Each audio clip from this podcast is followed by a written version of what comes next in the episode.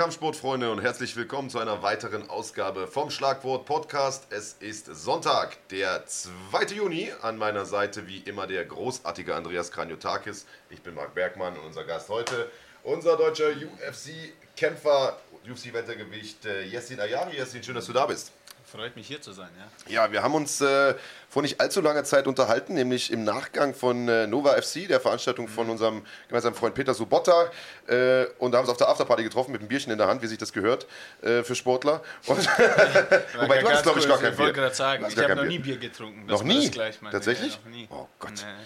Ja, du hast noch nie ein einziges Bier nicht mal dran genippt? Den, den Podcast beenden ich auch wir, nicht. beenden ja. wir an dieser Stelle.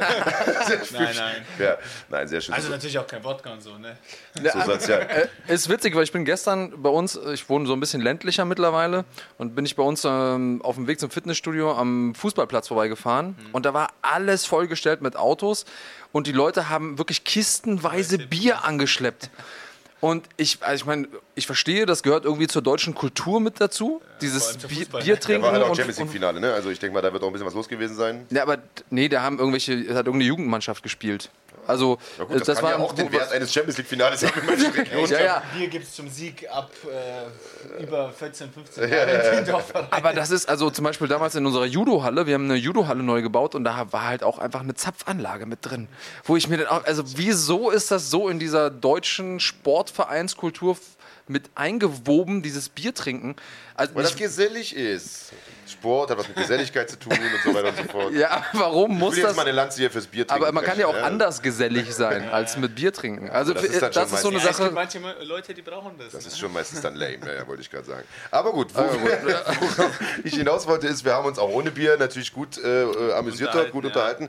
Und äh, ich habe gesagt, hey, hast du nicht mal Bock auf einen Podcast? Damals hattest du allerdings noch jede Menge um die Ohren, einen Haufen Stress, du hast deine Knie-OP gerade, ähm, Nachwuchs stand an. Jetzt ist das ganze Thema so ein bisschen vorbei. Du hast ein bisschen mehr Luft drauf. Ich. Zumindest bist du hier heute zu Gast und ich freue mich riesig, ähm, dass wir mit dir mal drüber sprechen können, was alles bei dir passiert ist in den letzten Wochen und Monaten, was in der nächsten Zeit noch so ansteht. Ähm, gibt, glaube ich, eine ganze Menge zu erzählen. Bevor wir aber dazu kommen, lass uns erstmal darüber sprechen, was an diesem Wochenende alles passiert ist, denn aus Kampfsportsicht war das ein absolutes Killer-Wochenende. Samstagabend ging gut los mit UFC Stockholm. Ich denke mal, du hast da wahrscheinlich auch zugeguckt. Ja, auf jeden Fall. Habe es mir gestern angeschaut. Ähm, war auch zu einer schönen Zeit anzuschauen in Schweden. Ja, ja zur Abwechslung mal, genau. Ich habe ja da auch vor zwei Jahren gekämpft in Schweden. War ja. schon öfter da. Also Schweden-Veranstaltungen haben mir schon immer gefallen und war natürlich dann gestern auch cool, das live anzuschauen. Wie hast du die, äh, das Publikum erlebt in Schweden? Äh, Hammer. Also ich muss sagen, damals das erste Mal in Schweden war, wo Gustafsson gegen Rumble gekämpft hat. Das war. Das war ja, in der großen Arena, ne? Mit den 50.000 ja, ja. oder wie viel da drin ich glaub, war? War das in der Tele2 oder die hieß ja, ja, weiß nicht. Ja, eine, in der Art, zwei wo es dann mal ja. relativ schnell relativ leise geworden ist. Ah, sag, also war wirklich Hammer und die äh, haben auch auf jeden Sitz irgendwelche so Schweden äh, Flaggen drauf. Das heißt, Gustafsson ist eingelaufen, alle in äh, ähm, blau, gelb. Äh, gelb alle äh, rumgefeiert und so, war krass. Und dann hat er verloren, da hast du echt, hast eine Nadel ja, der hat, ja nicht nur, hat er nicht nur verloren, der ist einfach kalt ja, ausgenockt also worden. Neben mir die Leute, die Fans, die haben geheult und so. Ich hab, da, da war das erste Mal, wo ich gesagt habe, krass, ey, wie weit ist der Sport hier? Ja, ja, ohne also, Scheiß. Also die sind da wow. super passioniert, das hat man auch gestern wieder gehört mhm. und auch gestern wurde es im Hauptkampf leider wieder äh, mucksmäuschen ne? still, denn ja. äh, Alexander Gustafsson hat äh, verloren, hat gestern den Hauptkampf bestritten gegen Anthony Smith, also die beiden Männer, die zuletzt gegen den Champion John Jones im Käfig standen, äh, beide sich eine Wucht abgeholt haben von äh, John Jones, die hat man jetzt einfach gegeneinander gestellt. Vor heimischer Kulisse in mhm. Schweden gegen Alexander Gustafsson zu kämpfen, ist ohne äh, Frage keine einfache Aufgabe, also da muss man schon mal sagen, Anthony Smith, Eier aus Stahl. Und äh, der ist da hingekommen und hat abgeliefert. Man muss aber auch sagen, ein bisschen geschuldet auch der Tatsache, dass Alexander Gustafsson ein bisschen wenig gemacht hat, oder? Also der ist überhaupt nicht so richtig in den Kampf reingekommen, mhm. hatte ich das Gefühl. Ja, auf jeden Fall. Schon gut gesehen. Ich denke mal, dass Gustafsson jetzt hat, ich meine, der weiß, die letzten, keine Ahnung, wie viele Kämpfe waren, alles fünf Runden Kämpfe und der weiß ja auch irgendwo, dass er seine Zeit hat und nicht, ich meine, drei Runden Kämpfen ist ganz anders als fünf Runden. Ne? Ja. Und deswegen habe ich eigentlich schon gedacht, er tut es halt sich so, also er lockert sich, er kommt halt in den Kampf rein. Nach der dritten Runde habe ich dann auch irgendwo mir schon gedacht, er hofft, ähm, ja, dass er halt ein bisschen mehr macht und mehr nach vorne geht. Wobei das gar nicht mal so schlecht ausgeschaut hat, haben natürlich auch, sind immer das, beide Leute, weißt du, Smith, der muss auch nach vorne kommen, richtig, um dass Gustafsson ihn halt natürlich hart treffen kann. Ähm, ja, und dann ist es zum Takedown gekommen und dann war. war relativ schnell der Ofen aus. Ja, ja, hätte ich nicht gedacht. Auch die Backmount war ja nicht so wirklich tief drin am Anfang. Also, ja, der Rücken fand ich sehr, sehr schnell abgegeben, ja, oder? Also normalerweise Hast du mal mit Alex trainiert? Ja, ich habe mit ihm auch mal trainiert. In, in, ja. Die wenigsten Leute wissen ja, die meisten wissen ja, dass er im All-Stars trainiert in, mhm. in, Schweden, aber die wenigsten wissen, dass er ja auch viel in San Diego ist. Ja, ja, genau. Äh, bei Alliance und da waren wir beide ja auch viel. Ja. Äh, bist du noch häufiger in San Diego? Oder? Ähm, ich war das letzte Mal vor eineinhalb Jahren, mhm. sowas, aber ich denke, ich werde auf jeden Fall demnächst mal hingehen. Mhm. Mit Dean ein bisschen trainieren. ja, das schadet ja nie. Ja, ja. Äh, wenn dein Knie wieder ganz ist, weil bei Dean naja. braucht man ganze Knie. Ja, also stimmt, Dean Lister, für alle Leute, die jetzt nicht so tief drin sind, mhm. ähm, ist einer, ist im Prinzip der Mann, der äh, dafür gesorgt hat, dass die ganze Grappling-Welt aufgewacht ist und ähm, mhm Körpers nicht ignoriert, äh, wie er das so schön äh, sagte, nämlich äh, die Beinangriffe, die er ja. populär gemacht hat und immer wieder bewiesen hat, dass man dadurch eben doch gewinnen kann, weil sich ihm sehr viele Leute durch das BJJ fokussierte, erstmal nur auf den Oberkörper, also Armbars, Würger und, solch, und Schulterhebel und so konzentriert haben, während er gesagt hat, nö, ich greife mir einfach dein Bein und nimm das mit nach Hause. Ja, der ist da schon ein Meister in dem, was er macht. Ähm, er, wenn du mit dem rollst, dann... Aber lass mich da mal gerade den Bogen schlagen ähm, von Dean zu über Knie hin zu. Du hast ja auch ein kaputtes Knie, aber das war jetzt nicht von Dean, ne? Nee. Ich kann mich daran erinnern, dass wir mal in einem, in einem äh, Vorfeld ja, war das von UFC stimmt, Berlin. Stimmt, ja, ja. Hast du mal da mit ihm gerollt? Ja, da. Mh, hm, ja, blöde Geschichte. ja. Blöd passiert.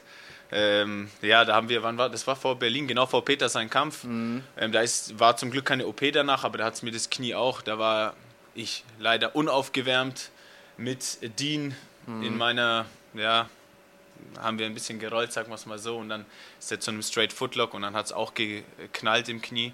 Hatte da auch damals eine kurze Pause, aber musste nicht operiert werden. War das dasselbe Knie? Ähm, ja, Ah. Dasselbe Knie. Aber eine andere, äh, andere Verletzung. Also nicht, Damals dass du sagst, okay, da ist schon mal was angerissen nee, und dann wurde es, nee, okay. Das ja. ist wieder alles gut geheilt. Okay, aber also, äh, können wir gleich, gehen wir nochmal ja. auf deine äh, Kniesache ein. Lass uns nochmal über äh, die UFC gestern reden, weil es war insgesamt natürlich eine super spannende Veranstaltung. Nicht zuletzt deshalb, weil ähm, mit Alexander Gustafsson und Anthony Smith sozusagen die beiden heißesten Eisen im Feuer des Light Heavyweights, du hast es eben gesagt, Marc, ähm, im Hauptkampf standen. Und da... Ähm, Anthony Smith gewonnen hat da, und da seinem Namen mal wieder alle Ehre gemacht hat, Lionheart, also der äh, ist in die Höhle des Löwen gegangen nach Schweden. Ja, Respekt. Was Respekt. ja immer so ein Ding ist, äh, wenn mhm. die Schweden sind super euphorisch, äh, ihr Volksheld Alexander Gustafsson und das mhm. saugt man ja die ganze Woche mit auf. Ja. Man kriegt ja die ganze Zeit eigentlich mit, dass man unterbewusst eingeladen wurde, um da zu verlieren. Weil letzten Endes ist es ja so. Ne? Die Leute, also sehr im Prinzip die Story, die die Leute haben wollen, auch die UFC haben will. Wir laden jemanden ein und dann ja. am Ende soll der Local Hero gewinnen. Mhm. Und am Ende ist Alex zurückgetreten. Ja, ja, stimmt, ja. Also ich sag mal so, Smith ist, glaube ich, auch so ein Typ, kann ich, also ich denke mal, wenn man den so einschätzen muss, ist der auch einer, der da eigentlich drauf Bock hat, irgendwo anders zu kämpfen. Also der mag es, glaube ich, der Underdog zu sein, hat ja. er auch selbst, glaube ich, mal gesagt. Die und so. auch. Mhm. Ich habe bei Guck mal, letzten, dass du das Mikrofon wirklich. Ja, ja. ich habe bei der äh, letzten, wo, wo, ich gekämpft habe, hat er auch gekämpft und er macht auch einfach so, ist einfach ein Fighter, muss man sagen. Der hat Bock zu kämpfen und den ist es auch egal wo er kämpft. Natürlich ist dann die Realität immer anders, wenn du dann vor, äh, keine Ahnung, wie viel tausend Zuschauern ja, äh, Das macht schon was mit einem, meinst du, ja? Äh, kann ja, man sieht es ja, auch an seinem, an seinem ähm, Rekord, dass er halt, er, ist, er hat ja 32, 14 ist sein Rekord. Mhm. Das heißt, er hat schon auch einige Niederlagen ja, verloren, ja. und hat auch da einfach viele Sachen, viele Kämpfe angenommen, die vielleicht für ihn schlechte Matchups waren ähm, manchmal vielleicht auch nicht richtig vorbereitet, der will einfach kämpfen. Ja. Und das ist ja was, was mir persönlich sehr sympathisch ist. Ja, war, glaube ich, auch lange einfach in einer Gewichtsklasse unterwegs, die einfach nicht seine ist. Mittelgewicht mhm. ist dann halt hochgegangen. Da geht der Trend jetzt scheinbar auch dazu hin, irgendwie wieder, wieder, wieder hochzugehen. Wieder ja. hochzugehen und nicht runter. Und seitdem ist er ja wie ausgewechselt.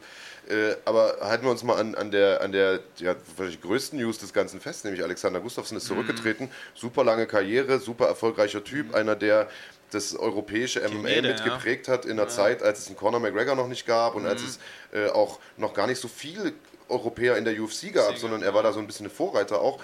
Ähm, findest du es ein bisschen schade, dass er zurückgetreten ist oder sagst du, war eigentlich ja. die richtige äh, Entscheidung, weil nach der Niederlage hätte er sich ja jetzt schon wieder mhm. relativ weit hinten auch anstellen müssen? Ähm, ja, erstmal, ich meine, wenn er wirklich zurückgetreten ist, dann natürlich, ah, danke, Mann, das ist so, also ich habe von ihm viel gelernt auch und so. Gustafsson ist einfach, wie du sagst, ist ein Pionier, ja. ähm, nicht nur in Deutschland, sondern in ganz Europa, wahrscheinlich auch auf der ganzen Welt mittlerweile. Ähm, ich meine, das ist so ein Superstar auch in, in, in der Hinsicht, der hat so viel erreicht in den Sport.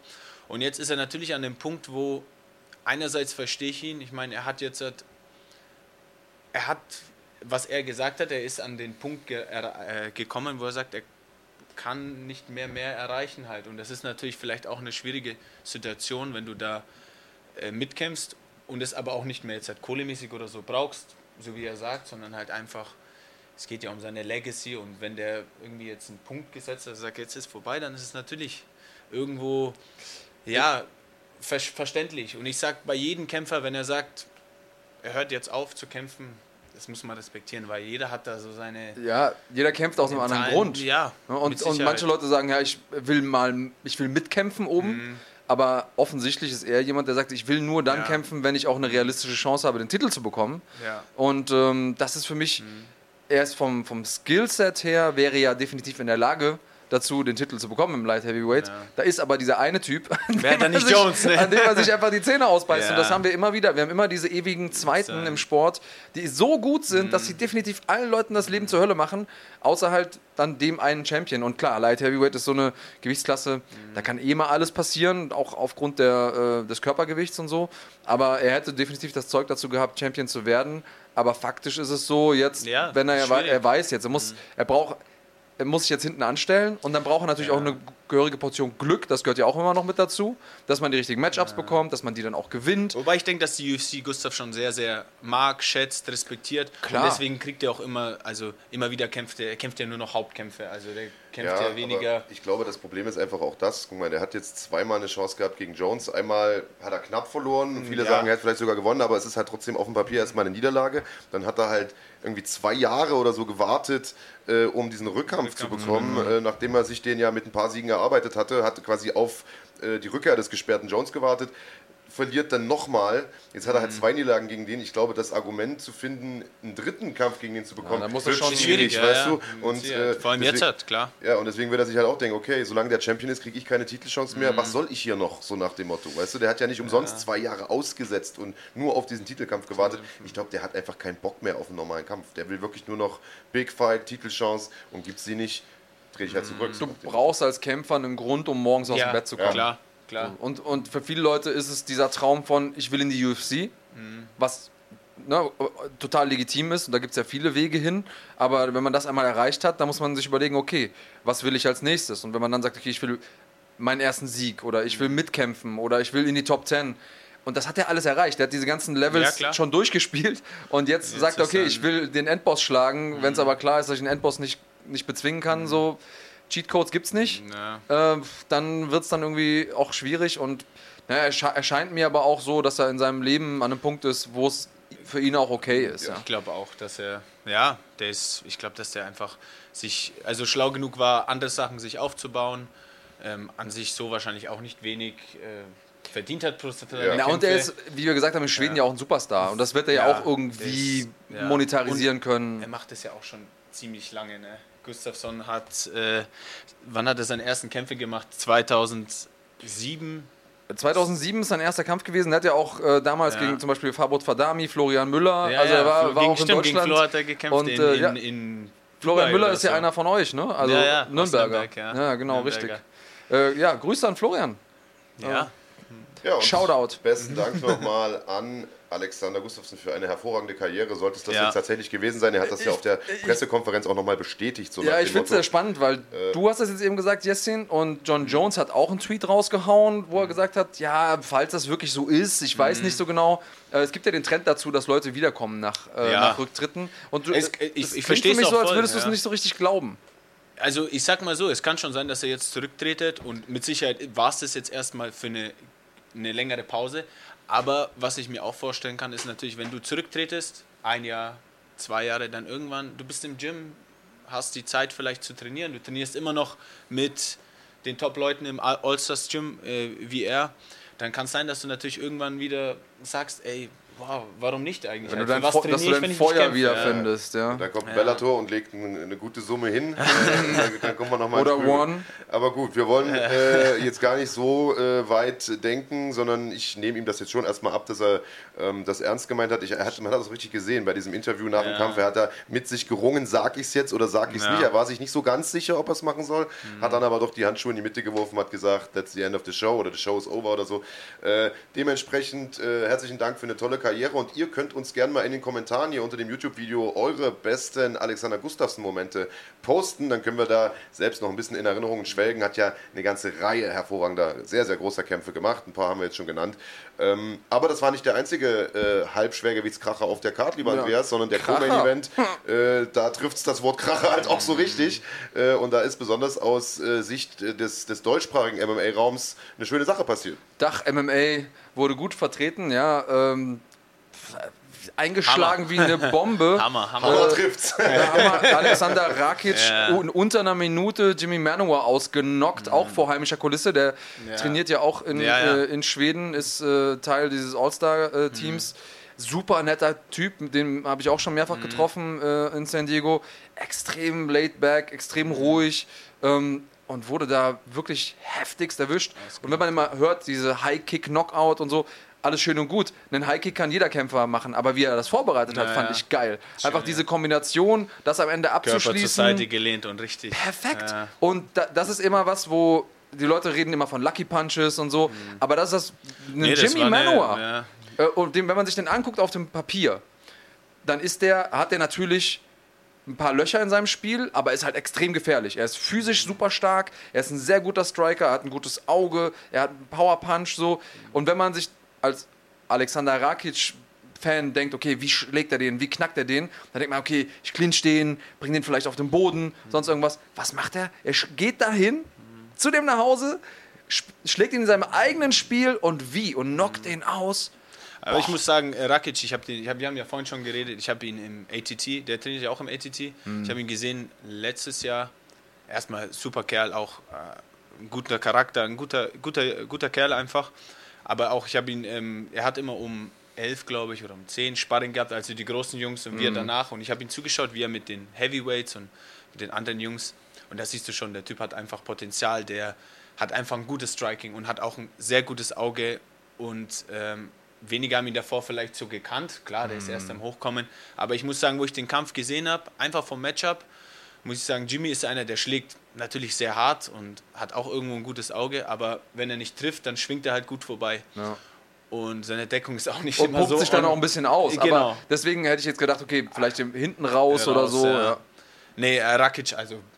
Ich meine, sowas musst du erstmal treffen. Auch Ja, klar. ja. Und das ist ein wollte ich gerade sagen, weil du gerade gesagt hast, äh, viele kommen dann immer mit dieser Lucky Punch-Theorie. Also das äh, war Nee, hier das definitiv war eine vorbereitete Aktion. Kombination, Genau so ja. ist. Und er hat gesagt, das Ding schlage ich, seit ich ein kleiner Junge bin. So, der ist ja Kickboxer, seit er zwölf ist, Mhm. glaube ich. Der sagt, das Ding mache ich, seit ich ein kleines Kind bin, habe ich im Training bestimmt schon eine Million Mal gemacht. Macht er wahrscheinlich im Schlaf die Aktion. Hat er dafür einen Bonus bekommen? Weißt Ja, du ja, habe ich heute gelesen. Ja, geil. aber- Perfekt. Ja, ja, wenn das auch. nicht, Ja, was ja. dann? Also, das ist ja, ja, Ja, der hat schönes Ding gewesen. Hammer, Hammer gekämpft. Und ja, toll natürlich auch wirklich für die Österreicher, die äh, ja mit, mit Meyerbeck Talsumov schon äh, viele Jahre einen hervorragenden Mhm. Kämpfer in der UFC hatten, der aber aufgrund von Visaproblemen und so weiter nie so wirklich die, die Big Fights bekommen hat. Äh, das Problem hat Alexander Rakic auf jeden Fall nicht. Das war der bislang mit Abstand größte Kampf seiner Karriere gegen Ja. einen äh, Top-Mann. Ich glaube, äh, Platz 10 hat er Top jetzt, glaube 10 ich, gehabt. ist er auf jeden Fall. Oder, ja. oder, Manowar war auf jeden Fall in der Top weiß 10. ich ich glaube, er war ja. Platz 11 sogar, aber äh, Top 15 auf jeden kratzt Fall, ja. zumindest an der Top 10, sagen wir es mal so. Und äh, natürlich kann man jetzt äh, im Prinzip, äh, ja, kann man, kann man spekulieren, ob, ob Rakic jetzt den Sprung zumindest nah an die Top 10 schafft. Und das ist Haben für die einen, irgendwas gesagt, dass er, also irgendwelche danach, die Matchmaker, irgendwas, dass ich sie. habe leider nichts gehört. Also er selbst hat gesagt, äh, ich würde mir jetzt natürlich wünschen, Manuas Platz einzunehmen, selbstverständlich. Mhm. Ja, Äh, sollte auch so sein, ne?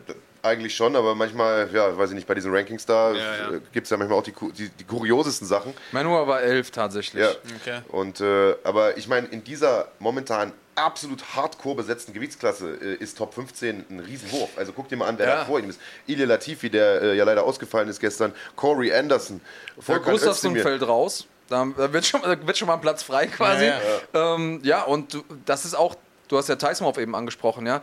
Supergeiler Kämpfer, sch schlägt sehr gute Leute, macht immer gute Kämpfe, ja. aber die Talentdichte ist halt eine andere. Light Heavyweight, Heavyweight, ja. das sind einfach Gewichtsklassen, da hast du nicht so viele Kämpfer. Das heißt, du bist auch schneller mal in the mix, wie die Amis sagen. Ähm, und das ist natürlich auch eine super spannende Gewichtsklasse, weil da alles passieren kann. Wenn ein Ding trifft, dann heißt es Gut Nacht, Marie. Und ähm, ja, aber du kennst, hast du mit Rakic auch mal ein bisschen gequatscht im ATT? Oder ja, hast du nur, wir haben zusammen in, der spricht in, Deutsch, Deutsch, oder? Ja. Ähm, Österreichisch. und dann Wiener Schmäh. Das, ja, das heißt, weißt du, ob der auch, äh, ob der auch äh, drüben wohnt komplett oder ist nee, er nee, hier? der wohnt hier in Österreich. Ja, dann also, müssen wir den mal einladen eigentlich. Ja, macht es, macht es, ja. Also Alexander, du wirst einen Anruf bekommen. Mhm. Äh, hoffentlich kommst du mal bei uns vorbei, würden uns riesig freuen. Ähm, ja, definitiv absolut heißer Kandidat für die Top 10 und äh, die Schwer Halbschwergewichtsklasse, die ja viele, viele Jahre die Königsklasse der UFC war, so in, diesen, in den goldenen Zeiten, der goldenen Ära, ist dann ja irgendwie so ein bisschen abgeflacht eine Zeit lang und ist jetzt wieder spannender denn je. Also du hast jetzt so viele krasse Namen, du hast die, äh, die Rankings ja gerade offen gehabt, ja. äh, mit Thiago Santos, der jetzt um den Titel kämpft, mit Dominic Reyes, der so ein aufstrebender junger Typ Johnny ist. Johnny Walker. Mit Johnny Walker, der irgendwie gerade von seiner äh, bescheuerten Schulterverletzung da äh, sich wieder erholt. Du hast immer noch Glover Teixeira in dem Mix, Ille Latifi, die ganzen Veteranen Veteran. Corey, Corey Anderson, Anderson ja. äh, hat sein Zenit noch lange, lange nicht erreicht. Also die, äh, diese Rankings sind, sind wirklich super, super spannend dort in dieser Gewichtsklasse und ich glaube, da wird uns in der nächsten Zeit noch einiges erwarten. Ähm, ja, alles in allem eine runde äh, UFC Stockholm Card gewesen. Ja, wir haben noch eine andere deutsche Beteiligung gehabt. Wollen wir darüber sprechen? Äh, genau, sollten wir vielleicht der Vollständigkeit halber nochmal erwähnen. Die lief leider nicht ganz so gut äh, aus Sicht von, wie du es so schön genannt hast, Dach-MMA. Äh, ja. Denn Nick Hein hat im Vorprogramm noch einen Fight bestritten, musste sich da kurzfristig auf einen neuen Gegner auch einstellen, hat es mit äh, Frank Camacho zu tun bekommen, einem äh, deutlich größeren Kämpfer aus, äh, ich meine, Guam. Ja. Äh, auf jeden Fall äh, einem. Irgendeine Kolonie auf jeden Fall. Einem äh, gefährlichen Striker und der hat das getan, was er ja, am besten kann, nämlich striken und hat Nick ja, vorzeitig besiegen können in der zweiten Runde aus dem Rennen genommen, hat ihn, ja, wie sagt man es am besten, am Käfig gestellt, dort mit ein paar langen Händen eingedeckt, bis der Ref da ein Einsehen hat und dazwischen gegangen ist. Also ähm, hat ihn nicht K.O. geschlagen in dem Sinne, aber. War ein technisches äh, K.O. War ein technischer K.O. Äh, wie hast du den Kampf gesehen? War ein bisschen, bisschen bitter so von, von, von außen. Ja, also. Ja, der andere hat einfach besser gekämpft, muss man sagen, in dem Kampf. Ähm, Nick hat, glaube ich, einmal den Takedown bekommen. Ja. Der andere ist dann ziemlich schnell wieder hoch. Und sonst hat er ihn eigentlich, ja, wie sagt man, down gewalkt. Das andere ist immer einen Druck gegangen, ja. nach vorne, hat halt die Mitte besetzt, hat ihn gestellt und hat dann seine Kombinationen ähm, fliegen lassen und das halt dann klar nach zwei Ende der zweiten Runde war das, glaube ich, oder ja. Ende der dritten Ende, nee, der zweiten Runde. Runde. Ja, dann war es irgendwann mal too much. Ja, also der MMA-Sport ist ja ein Sport der einfachen Wahrheiten und deswegen bin ich froh, dass wir einen hier haben, der das auch alles schön runterbrechen kann. Der andere hat einfach besser gekämpft. Ja, ja so, so, muss man es ja sagen. Das war äh, in dem Fall tatsächlich so. Ähm, trotzdem Kopf hoch, Nick. Äh, wir hoffen, das war es noch nicht in der UFC für dich. Äh, waren jetzt, glaube ich, drei Niederlagen in Folge. Da gibt es ja oftmals dann äh, den Cut. Den Auf der Cut, anderen ja. Seite haben wir jetzt gesehen, bei äh, Jimmy Manuwa zum Beispiel, der durfte auch noch einen vierten Kampf machen. Also gucken wir mal. Ähm, es wurde ja gestern auch äh, offiziell gemacht, dass es noch einen weiteren, mindestens einen weiteren Europa-Event in diesem ja. Jahr geben wird, nämlich in ja. äh, Kopenhagen am, schieß mich tot, 28. September, glaube ich, oder 29. oder sowas.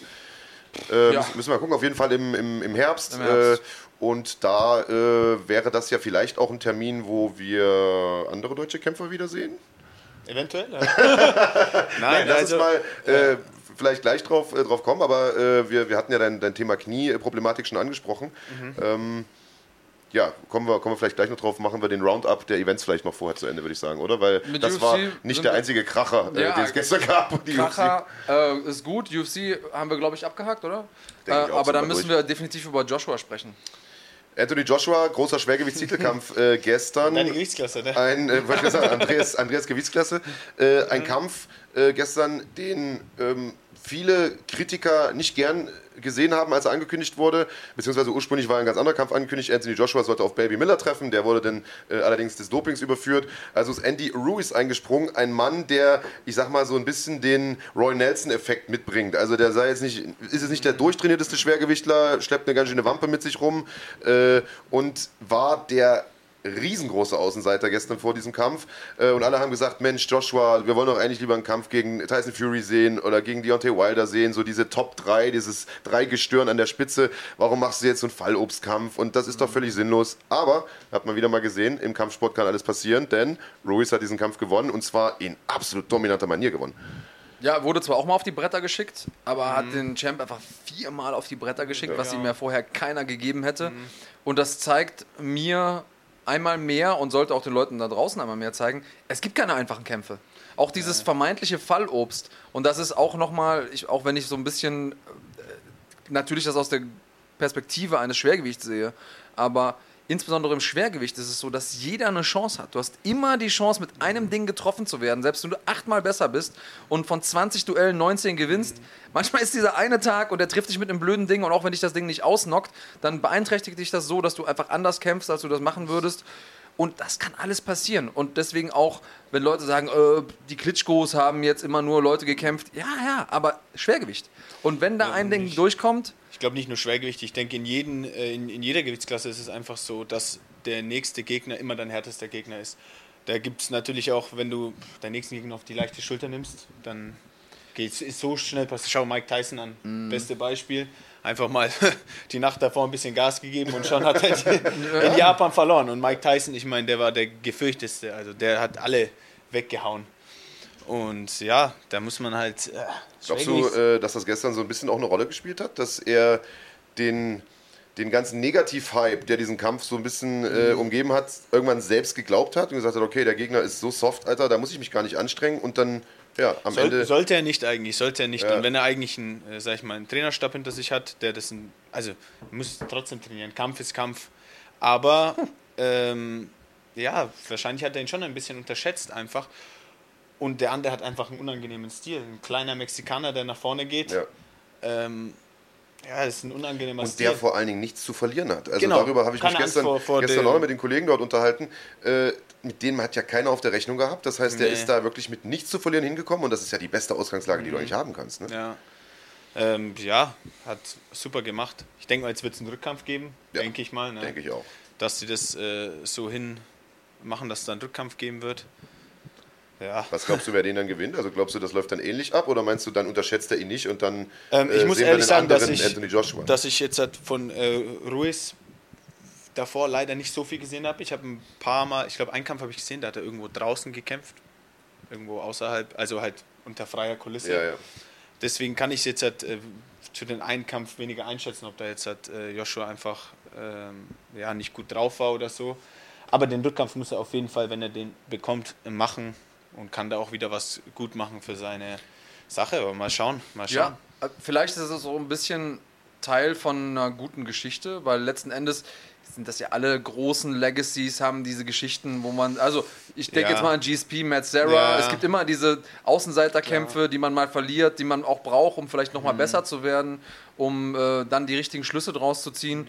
Ähm, hier, die Frage ist immer beim Boxen ist ja immer, du hast deine, wie jetzt halt die drei Heavyweights, wann mhm. kämpfen die gegeneinander? Das ist immer für mich dieses so, was ich halt bei der UFC cool finde, zum Beispiel. Du siehst die Kämpfe, die die Leute haben wollen. Genau, aber richtig. wann kämpfen die gegeneinander? Mhm. Das ist immer so, äh, die hüpfen rum und na, jetzt hat der eine verloren und das nimmt natürlich ein bisschen was. Jetzt halt als Kampf, also einer, der wo Kampfsport natürlich technischer sieht, so nimmt es jetzt nichts, ob er danach gegen äh, Wilder ja. oder gegen Fury kämpft. Aber allgemein, ich glaube, für die Fans nimmt es natürlich was weg. Du meinst, der Hype-Train ist ein bisschen entgleist Ja, du willst ihn halt, irgendwann müssen die gegeneinander kämpfen. Die sind alle oben, die drei Namen, aber. Glaubst du denn, dass der Stern von Joshua jetzt ein bisschen gesunken ist nach der Niederlage? Weil, ganz ehrlich, vorher war er halt der Champion, ja. hat irgendwie fast alle Gürtel gehabt, bis auf einen. Ist immer, wenn du verlierst, bist du danach immer. ja, das meine ich halt, weißt du, jetzt ist ja der Kampf, ist der, also das will ich damit sagen, ist der ja. Kampf jetzt ein potenzieller gegen, gegen Wilder? Ich meine, der hat jetzt erstmal bis Anfang 2020 zu tun, aber mhm. äh, ist, ist so ein potenzieller Kampf jetzt für dich weniger interessant? Naja, für, also jetzt ist, denke ich, erstmal der äh, Rückkampf gegen äh, Fury. Ähm, Beziehungsweise Ortiz und dann gegen Fury. Genau, und ja. der ähm, Joshua kämpft jetzt den Rückkampf gegen ihn wahrscheinlich ja. und danach ist die Sache wieder, wenn er gewinnt, dann kann man wieder drüber also meinst du, ist noch nichts verloren? Er kann jetzt nee, erstmal nee, beweisen, dass das, dass das, das irgendwie ein Ausrutscher war. Genau, und das ist ja auch genau. eine Storyline, die man ganz gut schreiben kann. Ich genau. gehe mal ganz kurz auf, weil wir sind ja auch ein interaktiver Podcast. Ähm, auf YouTube könnt ihr mit äh, kommentieren und hier euch mit in die Diskussion einklinken. Äh, Marek Martiska hat geschrieben, Roos hat einfach komplett angstfrei geboxt und ich glaube, das war einfach ein großes Ding. Der hat sich gedacht, ja. ich habe hier nichts zu verlieren, ja. hat einfach mal rausgehauen, kannte seine Stärken, hat die auch ausgespielt. Mhm und äh, wir, wir wissen, dass Kampfsport einfach zu einem ganz, ganz großen Prozentsatz psychologischer ja. Natur ist und du kannst ganz viel können, aber am Ende nichts abrufen können. Genau, da haben wir ja auch letzte Woche mit, äh, mit Jonas Bildstein viel drüber gesprochen, mhm. über diesen mentalen Aspekt. Mein Kollege hier hat ein Buch drüber geschrieben, äh, ja? Hashtag Schleichwerbung. Ähm, und äh, Claudi... Schön, schön, mentale Training tatsächlich. Okay. Ja, ja, äh, Kampfsport oder allgemein? Äh, allgemein, okay. aber auch mit Kampfsport. Okay. Vielleicht lässt er dir mal eins zukommen, wenn er nicht so knausrig ist. Ähm, Claudi, jede Woche eins mitbringen. Claudi schreibt hier dazu, ähm, wenn nach dem Kampf schon feststeht, dass es einen Rückkampf gibt äh, und AJ Aussage, das ist gut für The Zone und die Fans, ganz ehrlich, da ist was faul.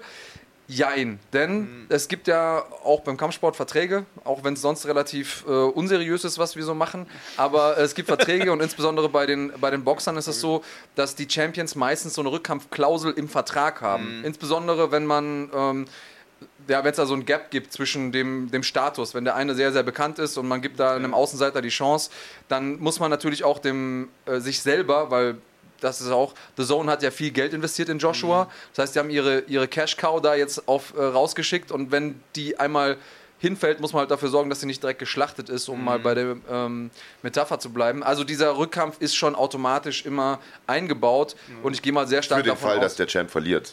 Für den, ja, ja, genau. Ja, ja. Wenn der natürlich gewinnt, verliert, dann, äh, nix, dann, dann, ist nichts mit Rückkampf. Dann ist nichts mit Rückkampf. Nein, aber ähm, insofern, ich verstehe, dass man da als Fan, der von diesen ganzen Abläufen hinten dran nicht so viel weiß, erstmal ein bisschen was vermutet.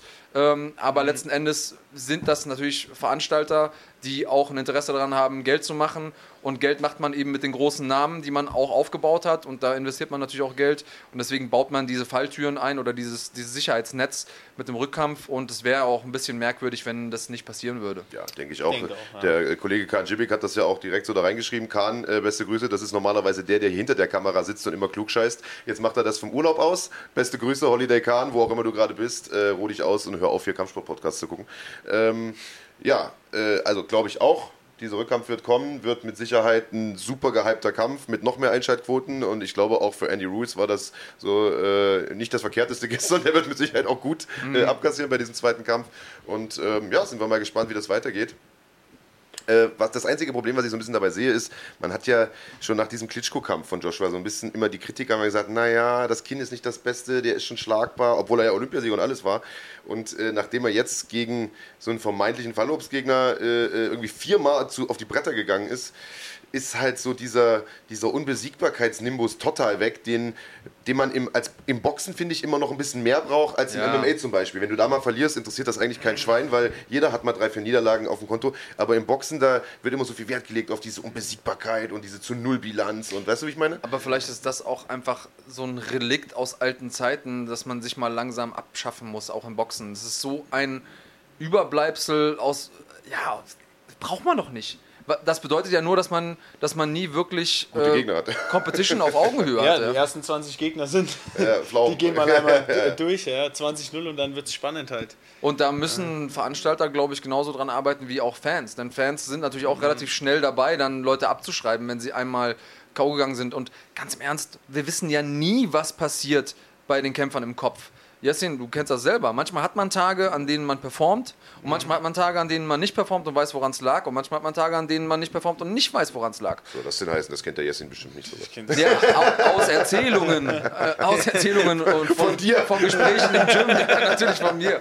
Äh, letzten Endes ist es aber so. Manchmal hat man. Ja, mit Sicherheit. Ist man klar. krank oder weiß ich nicht, mental nicht auf der Höhe ja. oder äh, keine Ahnung, ich habe mal irgendwie äh, die falschen Nudeln gegessen vom, vom Kampf, musste mich dann übergeben vom Kampf, ist auch nicht so geil. Ja, du, wir hatten vorhin, hast du die perfekte Geschichte erzählt. Also wir hatten vorhin einen Kampf rekapituliert von Andreas äh, aus, aus, hat ja, wie viele Kämpfe hast du gemacht insgesamt? Weit über 30. Ja. Äh, einen etwas älteren, bei dem er auch nicht so performt hat, wie er sich das vielleicht erhofft hat. Und äh, das sind Hintergrundgeschichten, mit denen rechnet man äh, als, als Fan manchmal gar nicht. Du kannst das ja noch mal kurz vielleicht ein bisschen verknappt zusammenfassen, aber nur damit ihr mal eine Vorstellung habt, mit, mit was alles einen Einfluss hat auf so einen Kampf. Ja, also ich hatte zu dem Zeitpunkt in San Diego trainiert, hab, bin dann zurückgeflogen, war leider nicht so schlau, habe einen Flug gebucht, der drei Tage vom Event war. Ähm, und einmal nach Westen fliegen ist eigentlich nicht das große Ding, aber wenn du zurückkommst. Zurück ist der Killer. Du, du weißt, ähm, und normalerweise bin ich da relativ gut drin. Ich stelle mich vom Rhythmus her immer so ein, dass ich auf dem Rückflug schlafe. Ja, ja. Habe den Rückflug auch so gebucht, dass ich quasi zu, Deu zu, deutscher Zeit schlafen würde, wenn extra vorher lange wach geblieben, wenn ich auch müde bin. Und habe dann ähm, aber einen total blöden Platz bekommen hinten, die letzte Reihe, Zweiersitz anstatt Dreiersitz, normal sind es ja Mhm. mal so Dreierreihen. Die Frau neben mir war sehr, sehr korpulent, so dass sie quasi die Hälfte von meinem Sitz Das ist der Klassiker. Hast du vorhin aber nicht so nett formuliert. Vorher waren, wir auch noch nicht on air.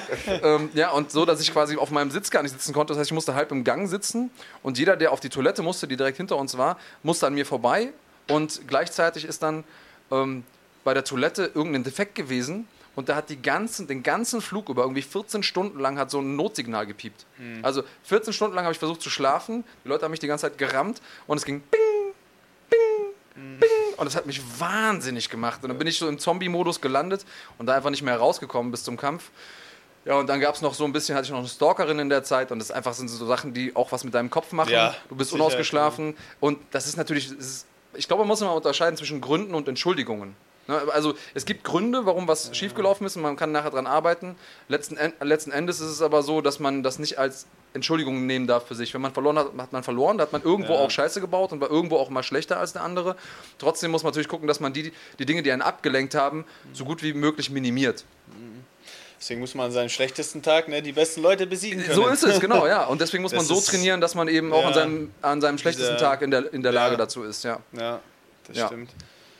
Ähm, ja, aber so viel zu dem, äh, zu dem Hintergrundding. Ich denke, ähm, da, da gibt es sehr viele Dinge, die Kämpfer erzählen können, die man einfach draußen. Ja. Ja, oder Sicherheit. sehr viele Dinge, die Kämpfer auch einfach nicht erzählen, weißt du? Und, und man wundert sich, okay, warum hat er heute so eine komische Leistung abgeliefert? Äh, bestes Beispiel Alexander Gustafsson. Ich fand, der stand gestern total neben sich. Wer weiß, was vorgefallen ist. Vielleicht eine Verletzung, vielleicht war irgendwas im Training, vielleicht eine persönliche Geschichte, jemand gestorben. Man weiß das alles nicht. Und man sollte da immer vorsichtig sein mit zu schnellen Urteilfällen, finde ich. Ja, klar. Das ist auch wie Andreas ja gesagt hat, es ist ja auch immer so, dass du als Kämpfer gibt viele Probleme, die du mitziehst vielleicht ins Camp, ins Gym, ins, äh, in, in den Kampf, ähm, was natürlich dann keinen juckt. Im Endeffekt schauen die Leute nur auf dein Ergebnis, ob Ja. du davor eine Verletzung hattest oder was weiß ich was. Und ich glaube, es ist auch so, wenn du sagst, dann ist es halt so, keiner will deine Ausreden hören. Ne? Ja, ja, ist, weil es kommt halt immer schnell rüber wie eine Ja, Ausrede. Und klar. deswegen äh, bin ich auch nie, auch im Postfight-Interview, so sagst du halt nicht danach so, Nix. ja, Du äh, meine, ja. meine Tante ist gestorben, so, ja, klar, schön, gut, aber es darf halt keine, es darf halt Ding keine machen, Ausrede ja. sein. Ne? Das ist auch das Schwierige an dem Sport einfach. Ne? Das ist auch das 15 Minuten, das war auch für mich, muss ich ehrlich sagen, oft ein Problem, dass ich diese 15 Minuten im Käfig auf mein ganzes Leben mh, überbrückt habe, sag ich mal. Das heißt, habe ich 15 Minuten, habe ich nicht äh, gewonnen den Kampf oder nicht gut, dann war auf einmal mein Leben so, ah, alles habe ich, alles habe ich schlecht gemacht die letzte Woche, alles war blöd.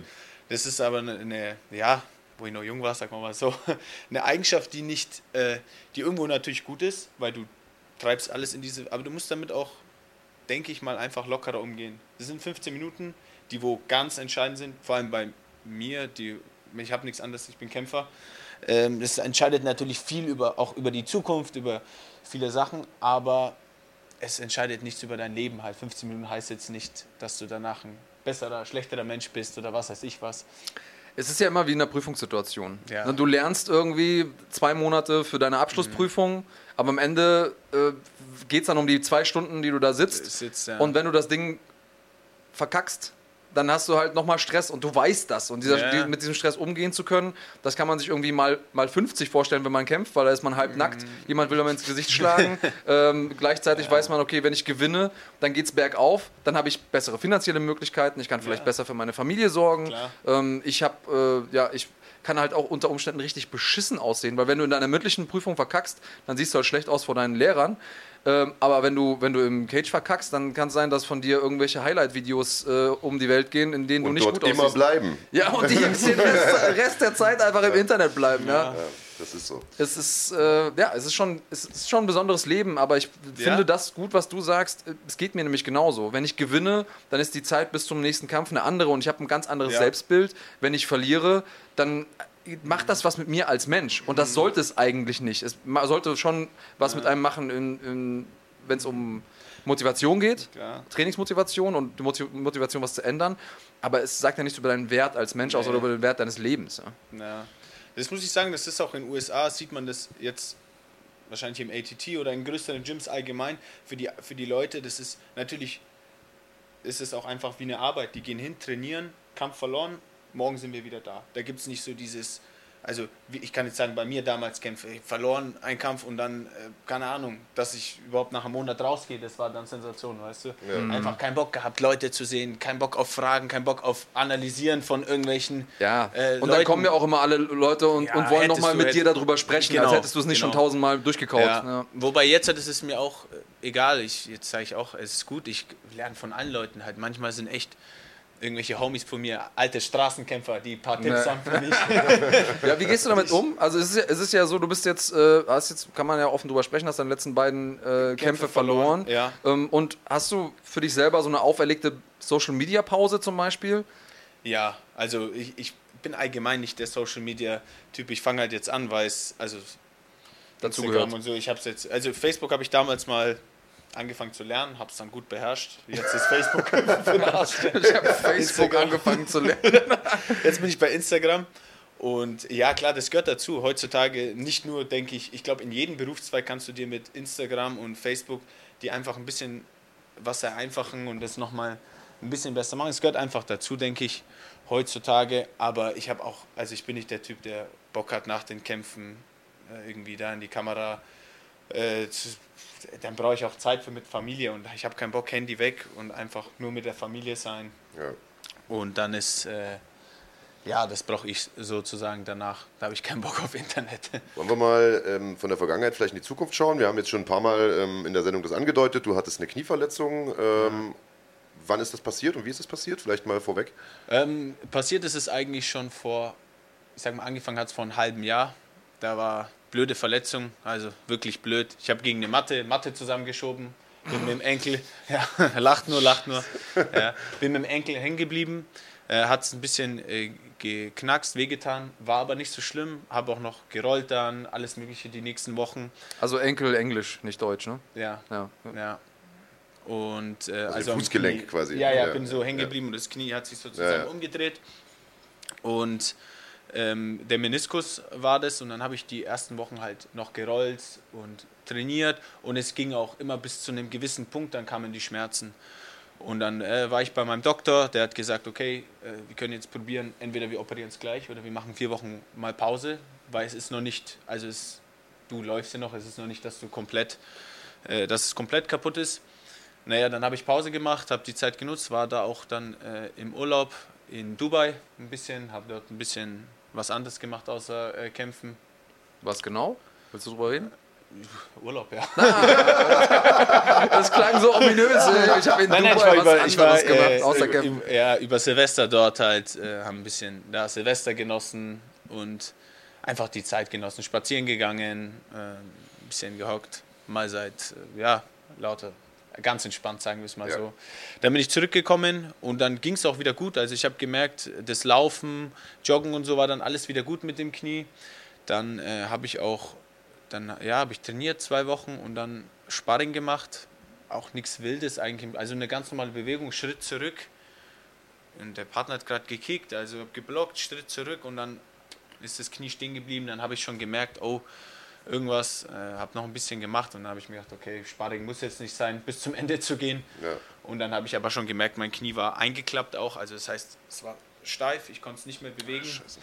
Ähm, und dann wurde es natürlich Adrenalin. Du konntest, konntest, gar nicht mehr, das, nee, das ist, war das so ein Korbhenkel? Ja, genau, genau. Oh, ich hatte das auch, das ist ja. so ekelhaft. Ja. Also ich hatte schon, ich hatte schon mhm. zwei äh, Kreuzbandrisse, die sind super schmerzhaft, super ekelhaft mhm. und auch in der Folge länger. Mhm. Aber dieser Korbhenkelriss, wenn du einfach merkst, da ist was in deinem Gelenk ja. und du kannst es einfach nicht mehr mhm. bewegen. Ja, das, äh, also da habe ich so Nervig. ein bisschen Panik bekommen auch tatsächlich. Ja, ich auch. Ich, ich meine, ich wurde noch nie operiert. Irgendwie sowas in der Art, Knie und so, alles gut. Und dann habe ich mir, dann war ich beim Arzt, war ich gleich bei, am nächsten Tag bei einem Spezialisten in München, dann war ich in Nürnberg bei meinem Arzt. Also war bei drei verschiedenen Ärzten, um mir einfach eine Meinung zu holen in der Woche. Alle waren halt derselben Meinung, okay, da musst du was machen, das geht nichts. Da gesagt, irgendwie, da gibt es keine wissenschaftlich belegte Studie, dass es anders wie eine Operation ja. geht. Er sagt, wenn du jetzt wandern willst, nur einmal die Woche, okay, dann kriegen wir das schon hin. aber, aber Profikämpfer aber bist. Profikämpfer, er gesagt, keine Chance. Und ich habe trotzdem noch eine Woche gewartet, weil ich natürlich dachte, vielleicht wird es noch besser, aber keine Chance nach einer Woche. Mein Knie war immer noch so. Konntest du eine Woche lang das Knie nicht bewegen? Nee, gar nichts. Ja, Alter, da hätte ich aber schon am zweiten Tag gesagt, komm, mach ja, auf das Ding. Äh, keine Ahnung. Ich habe Ich habe eine Woche lang wollte ich probieren, einfach Warum hast du warum hast du es rausgeschoben? Hast du gedacht, okay, OP wirft mich jetzt so lang zurück oder oder? Nee, ich wollte einfach, äh, wie gesagt, durch mich war es, ich, hab, ich wurde noch nie operiert. Okay, es hab war also ein Stück weit befasst. Angst irgendwie. vor der OP, sag ich jetzt einfach mal, weißt Ja? Ja, Ja, okay. schon. Ich habe Ja. mir halt gedacht, ey, vielleicht muss es nicht sein, vielleicht tun die voreilig entscheiden und der Arzt sagt, äh, man muss es machen und man muss es gar nicht machen. Was man ja oft hört bei Operationen äh, sind sagt- ja auch- sind ja auch ein. Geschäft, Also ja. ich war auch mit Meniskus ist ja wirklich, ich glaube, die häufigste OP in Deutschland. Das macht ja jeder. Das geht ja wirklich um Meniskus, gehst rein, Wie so ein- wie so ein Viertelstunde, ja. Ja. und rein und deswegen habe ich da einfach ein bisschen vorsichtig. Ich bin allgemein so mit Ärzten und äh, ganzen Sachen ein bisschen vorsichtiger, Mhm. weil ich einfach keinen Bock habe, meinen Körper da. Ist auch vernünftig. Man muss ja nicht einfach Ja. alles konsumieren, was die Ja, einem vorschlagen. genau. Deswegen Zweitmeinungen und so, Ja. insbesondere bei Operationen. Oftmals ist es auch so, dass äh, Ärzte einfach spezialisiert sind auf eine bestimmte OP und dann wollen die dir das Ding andrehen, wollen die Drehen. mit deinem Meniskus operieren, obwohl du einen Tinnitus hast. Äh, einfach nur, weil die es halt verkaufen wollen. ist- genau. Also muss man auch ein bisschen vorsichtig sein, aber es gibt natürlich Dinge.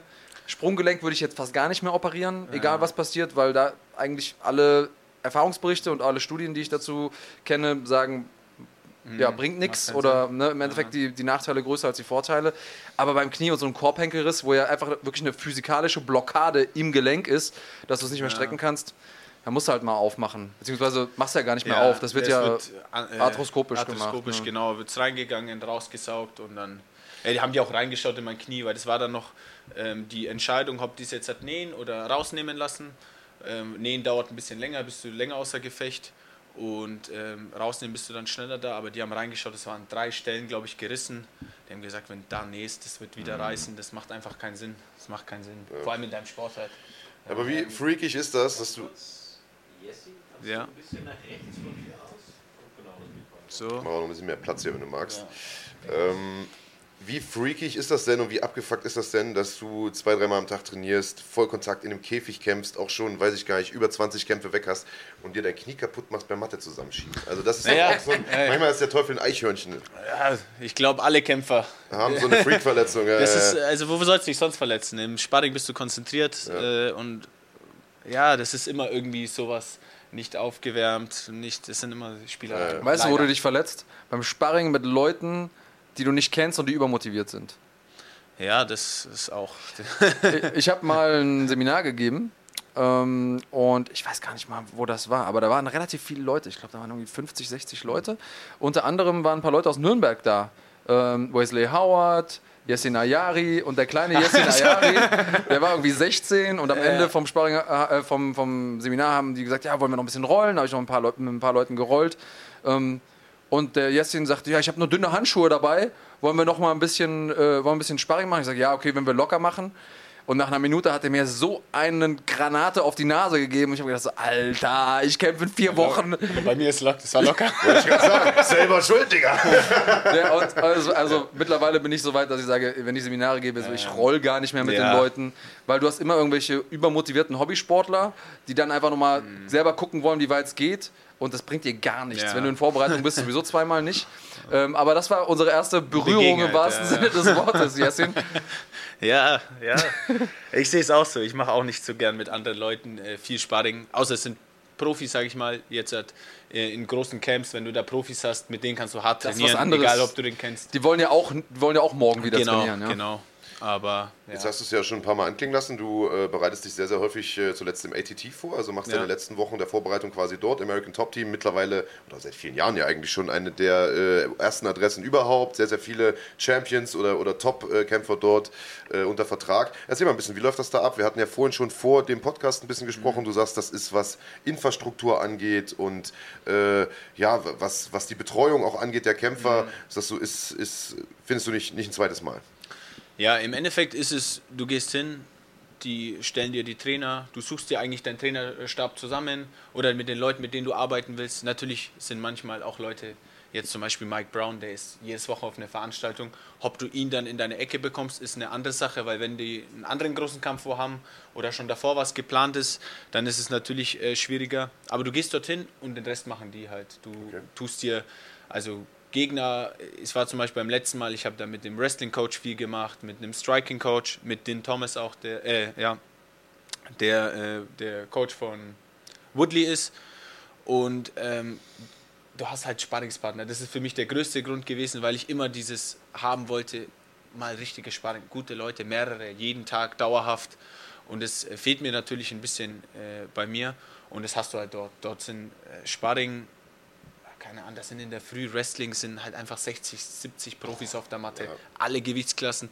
Und über der Hälfte UFC-Kämpfer und die andere Hälfte als, keine Ahnung, Bellator, Bellator One of und- C. ja, ja. Also es ist wirklich ein, äh, also wie viele Leute und der Austausch. Die Leute sind mega entspannt, also tauscht dich viel auch nach dem Training aus, äh, Techniken und alles strukturiert halt. Wie gesagt, du kriegst da äh, in der Woche deinen Plan und dann hast du alles, du weißt, wo du hingehst, was du für Einheiten hast.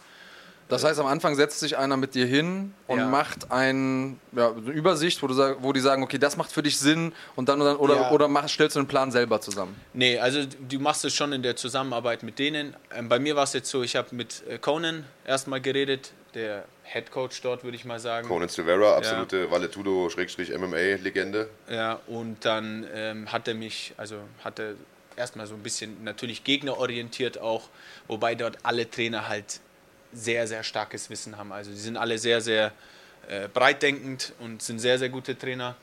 Ja, und dann arbeitest du zweimal die Woche sozusagen mit deinem Head Coach oder mit einem, der ein bisschen an deiner Taktik feilt und der restliche Zeit arbeitest du an ja, auch an der Technik, aber an Skills. Dann gehst du zum Beispiel, ich, bei mir war es so, zweimal die Woche war ich dann noch mit dem Wrestling-Coach, mit dem äh, Steve Moko, haben wir an äh, Wrestling-Technik gearbeitet und da war es dann schon so, dass ich gesagt habe, okay, mein Gegner shootet Kopf außen, kannst du mir mal ein bisschen was. Und dann drillen die mit dir eine Stunde lang.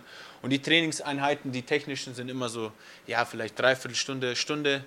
Da wird dann an der Technik gearbeitet und einmal am Tag früh sind dann diese Live-Einheiten, also da geht es dann zur Sache, egal ob Sparring oder Grappling Ja. oder Wrestling, je nachdem. Es gibt ja viele Berichte, die ich so von anderen MMA-Kämpfern höre, je nachdem in welches Camp man geht, gibt es dann eher Camps, wo man auch hinfahren kann, um äh, ja, Sparring zu bekommen, um äh, quasi kurz vor dem Kampf in der Vorbereitung scharf Ja. zu werden. Iron sharpens Iron, sagt man Ja. ja so schön. Und dann berichten die aber gleichzeitig, dass diese Camps, wo eben das Sparring groß geschrieben wird und wo viele gute Leute sind, oftmals nicht die besten Camps sind, um neue Skills zu lernen. Wie würdest naja, du das neue Skills einschätzen? würde ich sagen, lernst du dort sehr viel, weil du halt einfach, ich meine, du bist auf der Matte, dann machst du mal einen Circle zum Beispiel mit Rudolfo Vieira, mit, äh, keine Ahnung, Hector Lombard, äh, Romero oder wen auch immer. Und das sind alles eigentlich entspannte Leute und du hast immer nach dem Training ähm, die Möglichkeit oder auch oft so, dass du halt einfach dich austauscht. Und ich meine, was gibt es Besseres wie direkt von so, solchen Leuten einfach, dass dir sagen, diese kleinen Details, was es ausmacht, dass die sagen, ey, arbeite ein bisschen besser an deiner, keine Ahnung, Guardverteidigung und hin und her. Aber jetzt nicht klassisch in einem, in einem Kurssystem, dass du sagst, ich gehe da Ja. jetzt in den Jiu-Jitsu-Kurs und da kriege Naja, ich die, dann. doch, die haben schon immer, auch machen immer einmal, sag ich mal, ein bis zwei Techniken pro Einheit. Das heißt zum Beispiel, wenn Mike äh, Brown die Einheit macht, der macht dann schon auch immer saugute Techniken. Die zeigen schon Techniken. Aber natürlich ist es jetzt nicht so, wie wenn du ins Victory Gym gehst und keine Ahnung, hast Dean und die ganzen Leute, die, du bist halt einer der wenigen dann dort, die konzentrieren sich dann natürlich viel mehr auf dich wahrscheinlich. Im ATT bist du halt, keine Ahnung, wie gesagt, vor der Matte siehst du nur UFC-Schlappen und so, da bist du halt einer von vielen. Ja. Da ist jetzt nicht so, wow, UFC-Kämpfer. Bist du nicht das wir Obst der warten Woche. Auf dich, ja. Ja, ja. Das ist natürlich da der Unterschied. Aber ja, ist je nachdem, was man will halt. Was man da, äh, ja. Was wollen die? Was verlangen die von dir für das Training da? Ähm, ist relativ, also man gibt was von seiner Gage ab. Prozentsatz dann? Ja, genau, 5%. Also das beinhaltet das auch ähm, deine Boni? ja. Also, wenn du einen Bonus bekommst, dann bekommen genau, die auch 5% genau, vom Bonus. kriegen die 5%.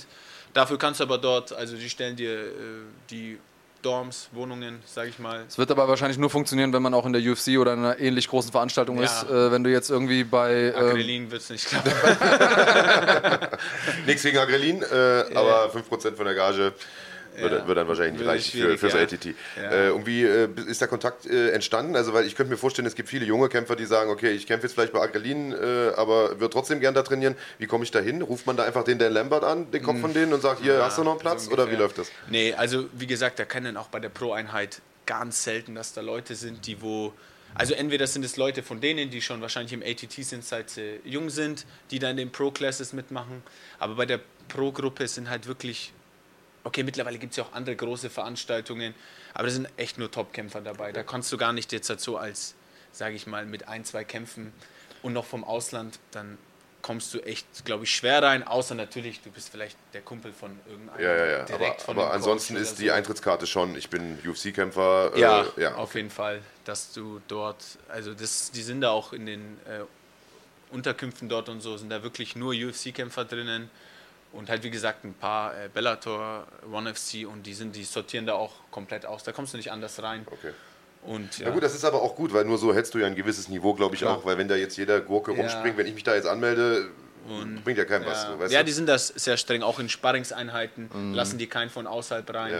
machen da sozusagen das Gym zu und dann, keine Ahnung, ist ganz, also da bringt es auch nichts, dass Spannend. wir uns kennen, dass sie in, reinkommt in oder so. Thailand, in Thailand ist ja genau andersrum. Ne? So Tiger Muay Thai oder so, da, da kannst du ja auch mit dem, mit dem 0815 äh, Herbert, der vorgestern noch irgendwie Couch Potato war, kannst du da auf der Mhm. Ja, Matte stehen. Und Ist äh, halt- das, das ist schon ein anderer Ansatz. Ne? Ja, kommerzieller gemacht halt dort einfach, Mhm. klar in der Hinsicht. In, in ATT kannst du natürlich auch, oder in den größeren Gyms, die haben auch ihre normalen Classes, also so, ich glaube, Amateur auch oder Pro-Amateur. da Darüber kann kannst du dich wahrscheinlich qualifizieren, wenn Ja, die sehen, dass du da gut performst und dann, und dann kannst du auch vielleicht, dann sagen die, okay, du kannst mit in die Ja, Pro-Klasse.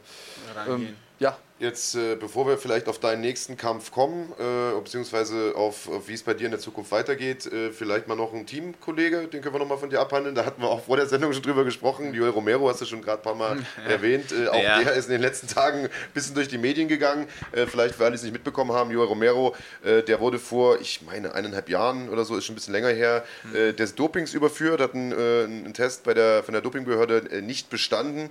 Haben natürlich alle gesagt, ha, wussten wir es doch, weil äh, Joel Romero natürlich auch, ich sag mal, eine recht stabile Physis hat.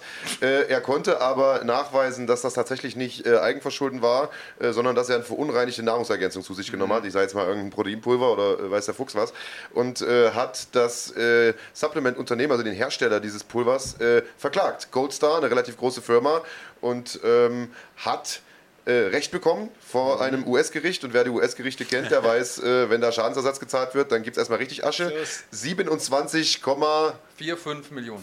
Millionen Dollar hat der gute Mann zugesprochen bekommen. Äh, das ist natürlich eine absolute Hausnummer. Äh, Soldier of God. Soldier of God ist in Zukunft der Soldier of Gold wahrscheinlich. äh, hast du was von ihm gehört? Weißt du, ob er schon irgendwie sich einen goldenen Bentley gekauft hat? Oder ähm, glaubst du daran, dass er überhaupt das ganze Geld sieht? Wahrscheinlich nicht. Ne? Also da wird wahrscheinlich die Firma Naja, Insolvenz anmelden. Insolvenz denke ich auch, dass die Firma da Insolvenz gehen wird. Und ja, ist schon eine krasse Summe halt für ihn. Aber äh, noch drau drauf zu kommen, Bentley, äh, Romero war damals in Nürnberg und hat schon, äh, sag ich mal, Bentley gefahren. Oder ist mitgefahren und da war da noch nichts. Nee, ähm, Wieso, was hat er denn gemacht neben, neben seiner Kampfsportkarriere? Weil die Veranstaltung, die Nein, er nein, nein, nein. Also Romero muss ich sagen, der hat, ein, also was ich so, der hat ja in Nürnberg gewohnt und der hat also nach der Olympiade oder Weltturnier in glaub, Finnland irgendwo, kann sein, im Norden irgendwo, hat er sich ja dann Der ist abgehauen. genau ne? abgehauen, Abgesetzt, ja. abgesetzt und war dann ähm, in Würzburg, glaube ich, als erstes, dann nach Nürnberg. Man muss sagen, ey, Romero, also Respekt, also so ein Top-Sportler und dann nochmal von unten anfangen. Also der war im Ja. Asylheim, Ja, ja. der war äh, hier abgehangen, der hat, keine Ahnung, wir haben zusammen in der Diskothek noch gearbeitet vor Jahren. Der hat in der Was, russischen was Disco hat er gemacht? gearbeitet. Was habt ihr gemacht da? Ja, Türsteher halt. Ja, hätte er sagen können, dass ihr Was meinst du, was macht Romero in der Disco? Go, go, Girl. Er hat immer so sein T-Shirt so angehabt und man hat kompletten Bizeps gesehen. Alter, Ein Da richtiges gab es keinen Stress. Monster. Da war das ein entspannter Abend, Ja, denke die Leute haben ihn respektiert. Gute Deeskalationsstrategie, Ja. Bizeps. Ja, wissen Nee, ja, aber- aber viel, hat- wissen ja. ja. viele gar nicht. Der Ja. ist ja tatsächlich äh, im Prinzip Nürn Nürnberger. Jung dann gewesen sozusagen, hat seine Ja. MMA-Karriere auch in Deutschland äh, begonnen. Also Ja, war ja in, in Kuba ja. Olympiakader, hat auch eine Medaille geholt und so weiter und ist dann abgehauen, wie du gesagt hast, und hat seine MMA-Karriere hier begonnen in Deutschland. Ja. Äh, ja.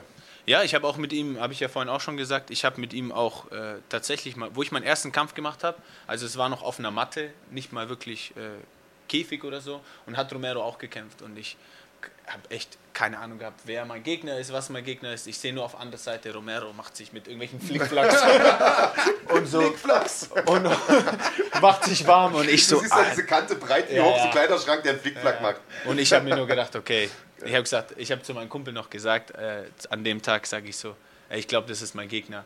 Der schaut gut aus, aber ich hau ihn einfach volle Kanne die rechte rein. Die wird treffen, glaub mir. Und dann haben wir natürlich andere Gewichtsklasse und so und dann hat Romero auch haben im Warst du Ringen froh, eine dass ich Show. dein Gegner war? Was heißt froh? Ich hätte ihn schon K.O. geschlagen. Normal, normal. Das ist die richtige Einstellung. Ja, aber hätte ihn schon K.O. geschlagen. geil, als stell dir vor, ich hätte meine Bilanz, ein Sieg gegen Romero. Wäre natürlich eine geile Sache. Lässt Nee, gut der hat vermarkten. dann auch, na klar, der hat die Gegner runtergenommen, hat seine Show gemacht. Er hat ja auch im Ringen damals die Kämpfe alle dominiert. Der hat ja auf den Knien angefangen zu ringen, sagen wir es mal so. So gut ist er und hat auch nie einen Punkt abgegeben hier oder so. Ja. Also, Das, also ich muss sagen, ich habe auch seine ersten Veranstaltungen ähm, hinter den Kulissen live mitverfolgt und der ist schon ins MMA gekommen und hatte schon diesen Superstar, diese Superstar-Aura. Ja, ja. Der ist, also so als hätte er schon gewusst, dass er irgendwann zu, auch im Olymp des MMA-Sports sein wird. Ganz merkwürdige Aura, die ich so eigentlich noch nie irgendwo bei jemandem gesehen habe, der auf so Hinterhofveranstaltungen gekämpft hat. Ja gut, weil er halt auch die Olympischen Spiele schon Ja, hatte, ein- weißt du, wenn du von dort dann wieder auf diese, wie du schon sagst, Hinterhofshows kommst, dann Der ist bist du schon der Star, ganz klar. Ja, aber man hat das gemerkt. Kuba schon, der, der ist nur Sportler, kennt nichts anderes wie Sport. Ja. Der ist nur Profisportler. Ja. Aber ja. ja, es war auch seine ersten Worte in Deutsch waren, glaube ich, also hat er nicht gut Deutsch gesprochen, aber er konnte so ein bisschen, Ja, ja. Kann wahrscheinlich besser Deutsch wie Englisch, weil er in Miami, da redet er nur Kubanisch. Aber das war auch äh, seine ersten Worte so, ich bin die Nummer eins. das hat er sich auswendig gelernt, ja. Ja, ist eine interessante Geschichte. Ich habe den tatsächlich damals auch mal interviewt, als es so äh, losging mit der UFC-Karriere von ihm. Und er hat auch gesagt, ja, in Kuba äh, waren wir auch schon Stars Mhm. und haben da von Fidel Castro irgendwie äh, ein fettes Auto hingestellt bekommen für, für, die, olympische, für, das, für die olympische Medaille. Äh, und er hat gesagt, das Auto haben wir auseinandergebaut und die Einzelteile verkauft, damit wir was zu fressen hatten. Also äh, Ja. der ist da nicht ohne Das- Grund abgehauen, will ich damit sagen. Und äh, hat sich definitiv, wie du schon sagst, von ganz unten nochmal äh, nach ganz oben geackert. Und ähm, ich gönne ihm die 27 Mille. Ich hoffe, er bekommt wenigstens einen Teil davon. Ja. Ich denke mal, er wäre auch schon mit zwei oder drei zufrieden, wahrscheinlich. Äh, von daher, ja, gucken wir mal, wie das weitergeht. Aber gut, äh, kommen wir mal zu dir, wie es mit dir weitergeht. Äh, Knieverletzung haben wir gesagt. Du meintest aber vorhin, du kannst jetzt langsam schon wieder einsteigen mit lockerem Training, oder? Ja, also ich bin jetzt äh, operiert, wurde ich vor knapp fünf Wochen, vier, fünf Wochen, fünf Wochen, ja. Ähm, das heißt, jetzt langsam geht's wieder los. Ich mache natürlich noch parallel Physio, auch noch äh, viermal die Woche, ähm, mache mein Physioprogramm und alles und kann jetzt schon wieder langsam auf die Matte gehen. Aber natürlich muss ich aufpassen. Also ich muss es noch locker angehen. Das heißt, jetzt hat Ringen wird wahrscheinlich noch nichts sein. Locker Jiu-Jitsu kann ich machen, bewegen, ein bisschen meine Halfguard verbessern, ein bisschen Side Control Escapes, also alles so Sachen, wo mein Knie nicht großartig belastet wird. Äh, Boxen geht auch Halfguard Top-Position oder, äh, oder am Boden? eigentlich beides. Ist Ja, okay, weil ich habe tatsächlich, als ich damals den, diesen Korbhenkelabriss hatte, war das auch schon so, das ist ja im Prinzip, dass dein Meniskus ausreißt, wie so, das ist ja so ein Lappen, der sich dann umklappt manchmal und dann blockiert das das Knie. Und ich hatte, wenn ich in der Top-Position war, HFK Top-Position ist eine meiner stärksten Positionen, aber wenn die Leute einen Lockdown gemacht haben, also Ja, ja, okay. ne, Ja, ihre, ihre, d- d- ihre das- Füße verschränkt um mein Bein, dann ist immer wieder mein Knie so rausgepoppt. Und das konnte ich eine Zeit, Zeit lang gar nicht machen, als ich diesen Meniskus Ja, das werde ich hatte. jetzt auch vermeiden. Das ist auch das, was wir vorhin gesagt haben, dass ich natürlich schaue, dass ich mit meinen Jungs trainiere, die Mhm. ich kenne, bei denen solche äh, Sachen nicht so passieren einfach, sondern ich muss da schon, er ist eher ein lockeres Rollen, eher einfach um Mhm. Technisch, reinzukommen, ja. technisch, bisschen Spielerei, bisschen neue Techniken ausprobieren, einfach auf der Matte Zeit verbringen. Ja, und wieder reinkommen. so Genau. Jetzt äh, haben wir vorhin äh, gesagt, es wird im September äh, eine Europaveranstaltung wieder geben äh, von der UFC. Die Europa-Events sind traditionell ja die, wo es sich natürlich auch anbietet, dass die deutschen Jungs auf der Karte sind, einfach der Nähe auch geschuldet. Kopenhagen ist jetzt nicht, äh, hab ich Stockholm gesagt? Ich meine natürlich Dänemark äh, und, und Kopenhagen äh. Am, ich meine, 28. September oder 29. September, nagel mich jetzt nicht drauf fest. Ist das ein Datum, was du sagst, real, was, was realistisch wäre für ein Comeback oder ist das noch zu früh?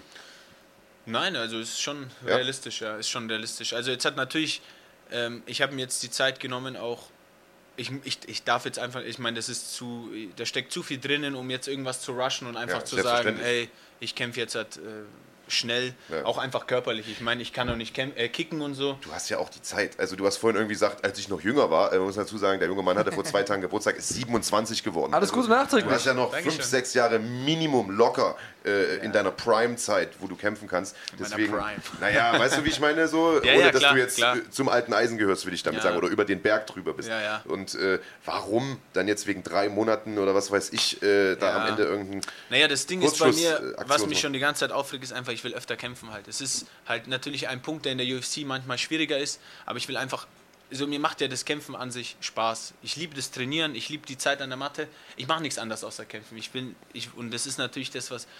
Jetzt wollte ich nach dem nächsten Kampf, habe ich gesagt, ich will gleich wieder kämpfen. Dann ist das passiert. Natürlich äh, muss ich jetzt da eine Pause machen und es ist auch jetzt halt nicht mehr so schlimm, weil ich jetzt hat schon, glaube ich, das zweite Mal eine Pause hatte von fast einem Jahr. Also ich weiß, wie es ist. Es hat mich jetzt auch beim letzten Mal nicht so voll, boah, ich kämpfe jetzt wieder Aufregung oder so, sondern mittlerweile habe ich das gut im Griff und es macht mir auch nicht mehr so viel aus, aber ich habe einfach Bock zu kämpfen. Rein äh, mal von der Einordnung deiner Karriere her, du hast einen Vierkampfvertrag bekommen wahrscheinlich Ja. bei der UFC. Ja. Du hast jetzt drei Kämpfe absolviert, den ersten hast du gewonnen, Ja. dann hast du zwei verloren. Das heißt, Genau. das wird jetzt der letzte Kampf sein. Genau. Das ist natürlich auch immer so ein bisschen das Zünglein an der Waage. Man empfiehlt sich dann sozusagen für den nächsten Vertrag. Haust du da einen jetzt in 10 Sekunden K.O., einen guten Gegner, ist es natürlich eine andere Ausgangslage, als wenn Na du auf der anderen Seite stehen würdest.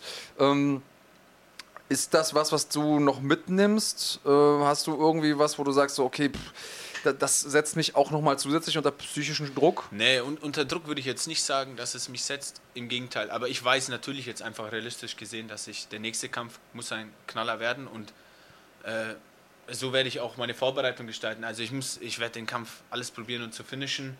Natürlich ist immer im Käfig dann immer Gefühlssache. Man will auch nicht über sein Gefühl hinausgehen und will einfach irgendwas blödsinnig riskieren. Aber ich denke, dass ich jetzt an dem Punkt bin, wo ich sage, ich kämpfe technisch sehr gut. Ich habe alle Waffen. Es ist einfach nur ähm, wichtig, wann setze ich die Waffen ein, was mache ich wann natürlich.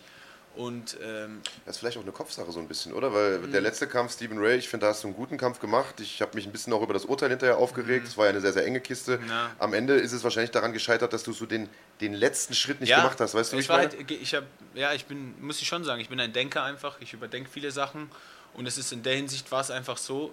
Der hat Low Kicks gemacht in Low, Low Kicks und die haben sich so angehört, so. Und für mich war das einfach, ich, habe so viele Low Kicks bekommen. Für mich hat es einfach nicht wehgetan und deswegen Ja. habe ich das komplett Ignoriert, ja. Für mich war das halt, so willst du gewinnen? Wie soll das? Also ich dachte, ja, okay, irgendwann muss er kommen. Wir haben seine Videos davor studiert und haben gesehen, er kommt nach vorne, er geht für Takedowns, er greift an und somit haben wir halt uns meinen Stil darauf ausgelegt, ihn einfach zu kontern. Was dann überraschend war, ist, er ist kein Mal nach vorne. Einmal, dann habe ich ihn gekontert, dann ist er nie wieder nach vorne gekommen. Hat es natürlich schlau gemacht mit den Kicks, vielleicht zu Punkten, ne? Aber für mich war es halt einfach, es hat nichts 0,0 wehgetan. Der hat irgendwie 40 Kicks oder 30 Kicks gemacht und ich war nicht mal so, dass ich irgendwie danach, Ahnung, Ja, das Problem ist natürlich, dass die drei Punktrichter ja, nicht in dir und drin das ist stecken das- und das halt nicht und- und spüren, das sondern die das, sehen halt nur einen Kick. sagen muss, dass du? es nicht nur ein Kampf ist, sondern einfach ein Sport ist. Dass es nicht darum geht, wer am Schluss, keine Ahnung, den meisten Schaden hat oder so, Ja. sondern dass es halt einfach ein Sport ist. Und es ist für mich auch was, wo ich sage, ich brauche auch äh, pro Kampf, man muss auch punkten halt. Man muss diese Runden an sich holen und äh, darf da nichts hergeben. Am Schluss war es dann knapp und ja, Ähm, ärgerlich, ärgerlich. Wie, also es ist ja Sport, aber für dich ist es auch gerade Karriere. Das ist natürlich Ja, auch so ein Ding. Das klar. heißt, und Lifestyle gleichzeitig. Du hast eben gesagt, ich bin nur Kämpfer, ich mache nichts anderes. Wenn du jetzt aber aus der UFC raus bist, dann ist es natürlich auch die Frage, ob man sich diesen Lifestyle, weil dann sind die Börsen andere. Ja. Wir hatten im Vorgespräch, im Vorgespräch hast du gesagt so, ja, was verdient man eigentlich in Deutschland? Verdient man immer noch so scheiße wie vorher? ähm, also, weil du hast auch erzählt, was deine äh, höchste Gage war, die du mal bekommen hast hier. Willst du darüber sprechen oder willst du das? Ja, ich glaube, ich, ja, ich, so bei 1000 Euro lagen meine höchsten Gagen davor. Davon kann man natürlich. Kein Leben gestalten. Du hast Nee. jetzt eine Familie, so, das wird schwierig, seine, Ja. seine Familie zu ernähren mit so einer Gage. Also steht damit vielleicht auch so ein bisschen dein Lifestyle auf dem, auf dem Spiel?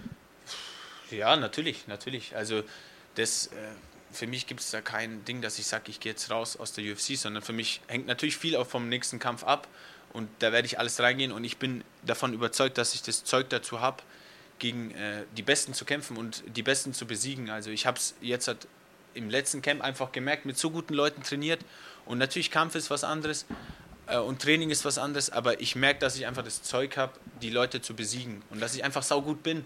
Wer sich deine Kämpfe angeguckt hat, der weiß, dass das jetzt nicht nur Sprüche sind, sondern also Darren Till, auch der Kampf gegen Darren Till, Ja. du sah, sahst verdammt gut aus in diesem Kampf. Vor allen Dingen, wenn man sich anguckt, wie Darren Till auch danach ausgesehen hat. Also der Mann ist ja legit und danach wirklich richtig Titelkampf gefährlich. bekommen. Ja, Das ja. war direkt danach, meine ich. Oder, Also- ich glaube, ein, zwei oder, oder einen hat er noch gehabt, aber Ja. er hat dann den Ja, Titelkampf gegen Woodley gehabt. Cowboy hat er ja gehabt. Genau, und Cowboy noch gehabt. So, und das zeigt ja im Prinzip, dass du in der Lage bist, mit den Top-Leuten mitzuhalten Ja. und dass du natürlich auch, wenn du jetzt einen guten Tag hast, oder das war, glaube ich, dein zweiter Kampf in der UFC, also Darren, da, ja, ja, also da bist du natürlich auch Also es kommt immer auf, auf die Frage an, welchen Tag hast du, wie bist du vorbereitet. Ich glaube, dass du auch in der Zeit gewachsen bist, in der du in der UFC bist, weil du einfach nochmal einen anderen Lebensstil haben kannst und so weiter und so fort. Ähm, dass du das kannst, ist klar. Da Ja. brauchen wir uns jetzt keine Gedanken drüber machen. Ja. Ich hoffe sehr stark, dass dich das nicht ähm, zu sehr beeinträchtigt. Hier Mighty Flow 22 fragt, hast du denn was gelernt, äh, also berufstechnisch außer Hast Kämpfen? Hast du gelernt? Straßenkämpfe, nein. ähm, ja, ich habe was gelernt. Das war ähm, Kfz-Mechatroniker. Ah. Aber gleich schon mal, wenn jemand Probleme mit seinem Auto hat. Ich habe keine Ahnung. ich habe keine Ahnung. Ich habe keine Äh, Ahnung. Die und- Zeit ist äh, vergessen. Und Dilo äh, Slemani fragt, was äh, passiert denn mit deinem Gym? Fliegst du dann automatisch aus dem ATT, wenn du dann nicht mehr in der UFC sein solltest, was wir nicht hoffen?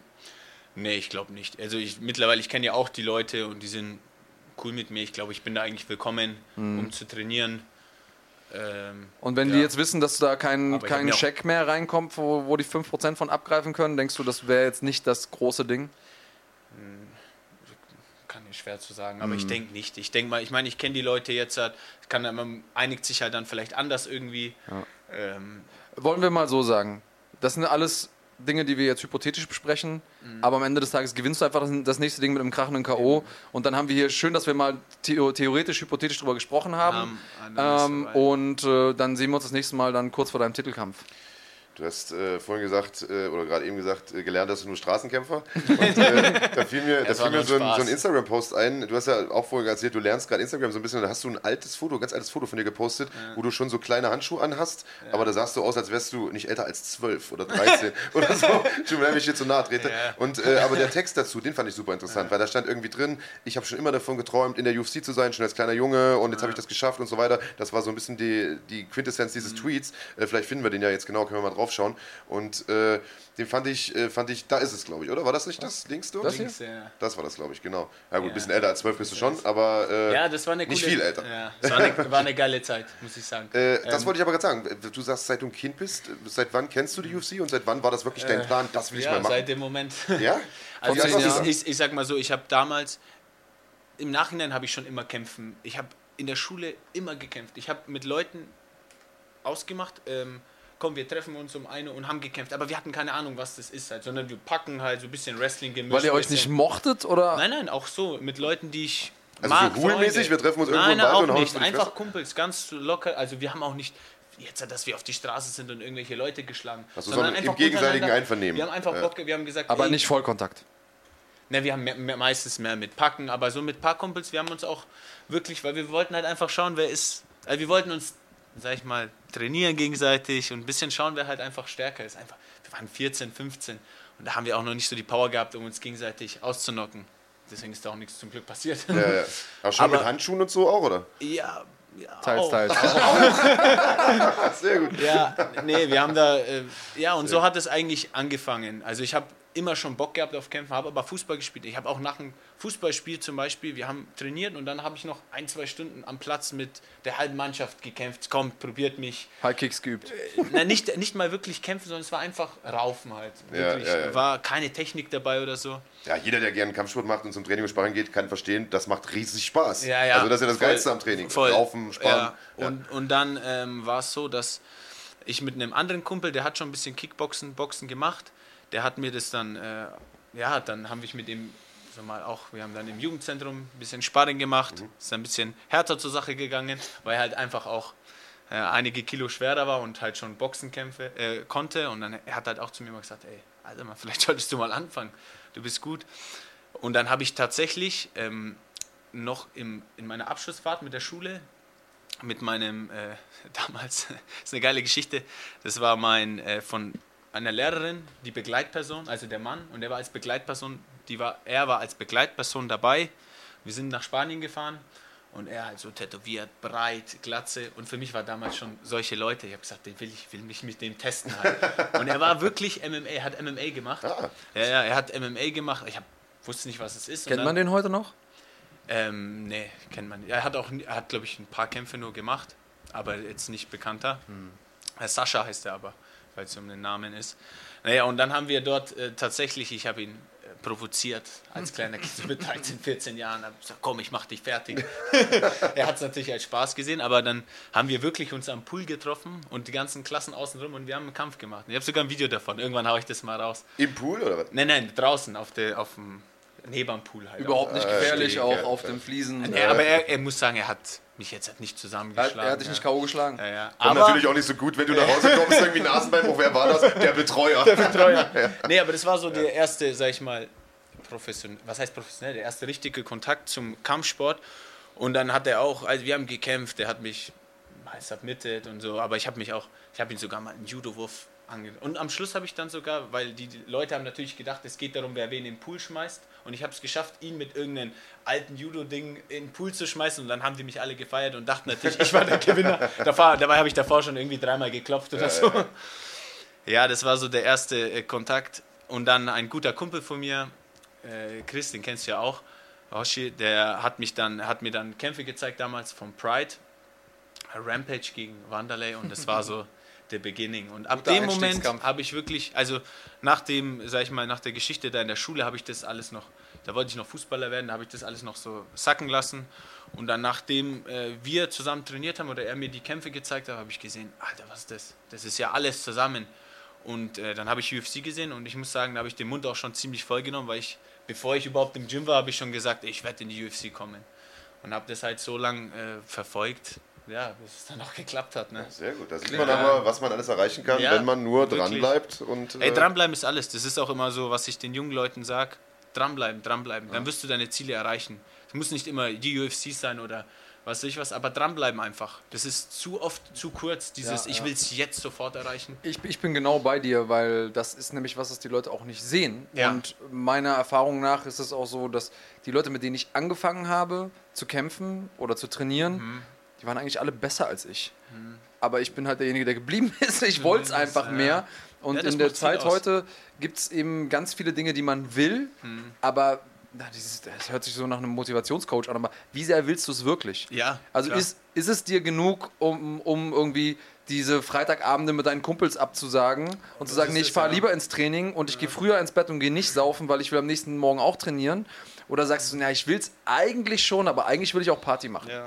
Und das sind die Dinge, die dann doch eben die Spreu vom Weizen trennen. Und oftmals erlebe ich, auch als Trainer habe ich oft erlebt, dass Leute extrem viel Talent hatten, Ja, ja. aber denen das so einfach gefallen ist, ist, dass die dass die gar nicht hart dafür arbeiten Zeit, mussten ja, und dann sagen, sind. Mhm. ja, pff, ja, machen wir dann und dann komme ich mal so ins Training und dann werden die irgendwann abgehängt von den Leuten, die es wollen. Ja, ja, klar. Und wie oft erlebst du, dass irgendjemand ins Gym kommt und sagt so, ja, ich will in die UFC und passiert überhaupt nichts. Mhm. Das will du bist dann jeder. sozusagen die, äh, die Ausnahme, die es dann auch tatsächlich geschafft hat. Ne?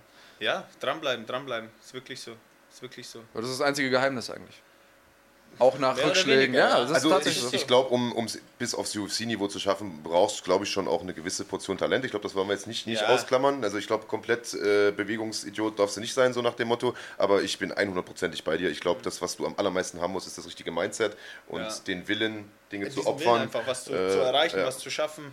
Ähm, Klar, man braucht auch Glück. Das, auch, auch das gehört dazu, ja. Also das, gehört ja. auch irgendwo zu jeder Sportlerkarriere Glück, dass man sich nicht verletzt, Mhm. Glück, dass man zur richtigen Zeit am richtigen Ort ist, dass man vielleicht zur richtigen Zeit die richtigen Leute trifft, Manager oder was auch immer. Ähm, das gehört alles mit dazu. Oder Mhm. Ja, dass ja. irgendwann mal ein Gegner ausfällt und du kurzfristig einspringen kannst. Also es gibt ganz viele Faktoren, die über Erfolg und Misserfolg entscheiden.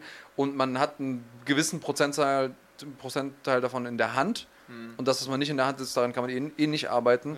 Ähm, aber dranbleiben ist, glaube ich, schon das Wichtigste Ja, von allem. auf jeden Fall, auf jeden Fall. Bleib mal dran an den Fanfragen. Da haben wir doch Genau, wir haben, äh, ja, wer sehr äh, nett mitkommentiert hat, ihr könnt uns ja eure Fanfragen einmal immer live über den YouTube-Channel ähm, zukommen lassen und dann noch über Instagram und äh, Facebook und wo auch immer wir sind. Aber Instagram ist das große Ding bei Runfighting, bei dir, Marc, auf dem Kanal, bei mir auf dem Kanal. Und ähm, ich sammle jetzt einfach mal ein bisschen die äh, Fragen und dann gucken wir mal, was du zu sagen hast. Mithat Ba- Bajric, hoffe ich, dass ich das richtig ausgesprochen gesprochen habe, tut ja. mir leid, ich wollte deinen Namen nicht verunglimpfen, hat gefragt, wer ist der Beste, mit dem du je trainiert hast? Also mich jetzt mal ausgenommen, Jessin. Wer, äh, wer, wer ist der Beste? Wir haben noch nicht Ja, trainiert. mit Marc hast du auch vielleicht mal ein Bier getrunken? Äh, der Beste, den ich je trainiert habe. Kommst du noch mal ein Der bisschen näher ans Mikro? Äh, der Beste, also, boah, ich würde mal sagen, die Besten, mit denen ich je trainiert habe, das waren irgendwelche Leute, die man nicht, so gekannt habe, irgendwelche, die einfach saugut waren im Gym. Das waren, äh, aber so vom Namenhaft, Namen her, äh, könnte ich sagen, wahrscheinlich jetzt. Ich habe jetzt in meinen letzten Camp viel mit Dustin gemacht, also sind, äh, haben viel zusammen trainiert. Poirier. Ja, ja. Aktuell äh, Champion, also, in der ja, UFC. Ja, ja, ja. also Ja. deswegen was. Ja, Vielleicht einen, der- wo es einen überrascht. Ein- Für jemanden, wo es einen überrascht, dass er so gut so ist. gut ist. Boah, da müsste ich mal. Ja, ich muss sagen, MMA-Kämpfer, ich habe wenige, wo ich sage, die sind wirklich in allen Bereichen so voll, boah, Mhm. überlegen. Sondern ich habe natürlich, wenn du zum Beispiel, weil wir vorhin Dean hatten, Dean ist so eine, mach mit Dean am Boden. Dean Lister. Ja, Dean Lister, mach mit Dean am Boden. Pff, Ja, ja. der greift dich und nimmt, Ja. wippt dich wie ein Baby. Also, mach mit ihm Striking ist natürlich was anderes. Und so und deswegen muss ich sagen, meistens MMA war so, dass dann welche, keine Ahnung, am Boden sehr stark waren, dafür im Stehen weniger und so. Aber komplettesten Kämpfer, boah, da müsste ich nochmal, ich habe schon mit echt so vielen Leuten trainiert. Ich war ja auch immer so viel unterwegs im Ausland, aber meistens waren es wirklich die Leute, die man nicht so gekannt hat, die wo auf einmal so einen unorthodoxen Stil hatten. Ist natürlich auch stilabhängig manchmal, die wo so einen unorthodoxen Stil hatten, die dich dann mit irgendwelchen Looping Hooks, Hooks getroffen haben, der Kopf gescheppert hat und du denkst, ey, krass, wer war, was, wie geht das? Also eher so Überraschungen Ja, tatsächlich. ja. Wer ist der bodenständigste, den du so getroffen hast von den ganzen großen Leuten? Hast du da irgendwie ein besonderes Beispiel? Ich muss sagen, alle, die ich äh, persönlich getroffen habe, sowohl GSP, Alistair Overeem, um jetzt mal ein paar große Namen sind, waren alle sehr, sehr bodenständige Leute, mit denen du ganz normale Gespräche, also ich sag mal so, umso erfolgreicher meistens oder umso größer der Kämpfer, umso mehr Respekt hat er auch irgendwo. Äh, Also mir gegenüber war es jetzt so und ich muss sagen, alle waren, also ich kann, wer, wer war, also keiner, der Gibt es ein wohl- Negativbeispiel? Negativbeispiel. Selten, muss ich echt sagen. Also Äh, ich Selten. Es gibt natürlich immer wieder welche im Gym, die es dann ein bisschen zu sehr äh, nehmen, egal ob es jetzt mit Heel-Hooks sind oder solchen Sachen, die halt dann einfach, mit denen habe ich einfach, einfach keinen Bock mehr zu trainieren. Mhm. Von denen halte ich mich fern. Also ich finde, es gibt wahrscheinlich in, im MMA-Sport wie überall im Leben auch, äh, wie überall Arschlöcher, aber ich finde, im Kampfsport ist es überproportional so, dass die Leute sehr, sehr viel Respekt voneinander haben. Ja. Und dass du, glaube ich, sehr, sehr viele bodenständige Leute hast, weil jeder weiß, Alter, ein Schlag und ich Mhm. kann auch da unten liegen, so nach dem Motto. Und man sieht das ja auch nach den Kämpfen immer wieder, dass selbst nach viel Trash-Talk und so weiter die Leute aufeinander zugehen, Ja. sich umarmen, sich So voneinander auch verbeugen, ganz ja. und gar. Und so soll es ja auch sein. Und das äh, finde ich eine schöne Sache. Und es ist auch so, dass man als Kämpfer, wenn man in einem Team eingebettet ist, braucht man eine Umgebung, wo man auf der einen Seite hart trainieren kann, Mhm. aber auf der anderen Seite auch Leute hat, mit denen man so gut trainieren kann, auch auf einem hohen Level, dass man trotzdem am nächsten Tag wieder trainieren kann. Du hast Ja. jetzt eben Heel Hooks angesprochen, ja. Klar. Wenn du selber jemand bist, der ständig alle Leute Heel hookt und denen wehtut im Training, dann hast du irgendwann keine Ja. guten Trainingspartner mehr. Also Stichwort irgendwie Husima Palares, Toquinho, Mhm. äh, der aus, der ist glaube ich auch aus dem ATT irgendwann rausgeflogen und das ist nicht das einzige Weil- Gym, ja. weil er einfach die Leute auch im Training ständig geheel Hec- Hector Lombard ist da auch so ein Kandidat. Ja, eben. Die Und- nicht so viel Lust haben, mit ihm zu trainieren. Und, und da irgendwann verlierst du einfach die Leute, mit denen du trainieren kannst und du brauchst so einen gegenseitigen Respekt. Ja. Wenn du den nicht in dein, in dein Wesen integrierst, dann ist es einfach schwer, in dieser Welt zu bestehen. Ähm, deswegen ist das so ein Ding, dass Ja. die Leute irgendwann, glaube ich, einfach mit aufsaugen in, als Ja, Kämpfer. klar. Und ich meine, wenn jemand hart macht bei mir, dann mache ich auch hart und dann steigert es sich hoch und dann ist es ja auch wieder, dann wird es wieder fair, sag ich mal in der Hinsicht. Ne? Ja, das ist ja der Klassiker. Wir machen heute nur leichtes Sparring und Ja, zwei genau. Minuten später. die Nase durch und alles. das kennt, Ja, muss das auch kennt sein, muss auch sein. Ja, also die Tage braucht es auf jeden Fall. Ja. Jetzt hast du vorhin gesagt, äh, du machst nichts außer kämpfen. Kämpfen ist dein Ding. Du hast voll Bock da drauf und bist am liebsten auf der Matte. Äh, aber sicherlich machst du ja trotzdem auch mal irgendwann was anderes als kämpfen. Hast eine Familie, hast jetzt eine kleine Tochter und so weiter. Äh, deswegen die Frage auch von, von Mijat Badic, Bacic, wie auch immer man es ausspricht. Verzeihung, ich bin da mit, äh, bin ja nicht so gut mit dem Kroatischen. Äh, was, was machst du neben dem Sport? Ähm, ja, ich habe Familie. Ja. Sie, ich hänge auch gern mit meiner Familie ab und bin auch gern mit dir. Hab jetzt Das ist ein gutes vor- Zeichen. Ja. So soll es ja sein. Alles andere wäre nicht so Ja, gut. nee, ich habe jetzt halt auch erst vor drei Wochen bin ich Papa geworden. Auch ja. dazu Glückwunsch nochmal an der Gratulation. Stelle. Dankeschön, Dankeschön. Also genießt das äh, Fa- Familienleben ähm, auch jetzt. Und sonst, ich hänge eigentlich, also was mache ich sonst? Was mache ich sonst? Ich hänge gern natürlich ab, wie jeder. Nee, aber so berufsmäßig ähm, ist es bei mir jetzt halt so, dass ich, ähm, ich habe natürlich noch ein paar äh, Projekte nebenbei laufen. Ich bin noch mit einem Gym ein bisschen was, äh, äh wo ich was mache. Ich habe jetzt halt, äh, noch ein. Ähm, Wie heißt dein Gym? Also ich äh, West End trainiere trainier ich viel mit meinen, also habe ich auch so eine Jugendtruppe ein bisschen, äh, was sich da an äh, aufbaut. Dann äh, habe ich noch so ein paar, irgendwann muss man ja mal was Gutes tun, halt so habe ich mir vorgenommen. Deswegen habe ich da auch ein bisschen, äh, arbeite ich jetzt ein bisschen mit, oder geht jetzt an mit Kindern zusammen. Cool. Also wir haben jetzt da so ein Projekt in, äh, fangen an in Stuttgart und machen so ein Indoor- Spielplatz, Indoor-Spielplatz äh, für kleine Kinder, also auch für so Alter wie meine Kleine, also von 0 bis mhm. oder von 1 bis 6 Jahren. Cool. Ja, äh, wird richtig, wird eine richtig äh, coole Sache und haben auch da. Warum in Stuttgart, Entschuldigung? Weil du sitzt ja noch in Nürnberg. Ja, oder? ja. ja. Nee, ähm, mein Bruder, wir machen das mit meinem Bruder zusammen und noch ein äh, Partner, Freund von uns und der ist aus Stuttgart und der Aha. hat halt dort schon. Ähm, und was wird es da geben? Also so, so ja, Hüpfburgen? Ja, genau, so äh, Spielsachen. Also die Kinder werden da rumspielen können und einfach ein bisschen was. Also wir sind da auf die Idee so gekommen und haben einfach, ich habe einfach ehrlich gesagt gesagt, ey, hört sich cool an, bin ich dabei. Das wird aber kein karikatives Projekt, sondern das ist einfach was, wo Kinder hin oder Eltern mit ihren Kindern genau, hingehen Eltern können. mit ihren Kindern, genau. Wird es ein Theme geben? Also ja. bei uns gibt es sowas, das heißt irgendwie Frechtags Piratenland. Heißt und also es wird, gibt jetzt nicht irgendwie so ein ja. großes Dinosaurier-Theme, ja. wo alles in Dinosaurier-Ding ist. Nee, es ist einfach neutrale Spielfläche. Nee, er hat schon einen Namen und so. Also Frechdachs heißt es, falls mal irgendwelche. Habt ihr, habt ihr auch einen Dachs als Logo?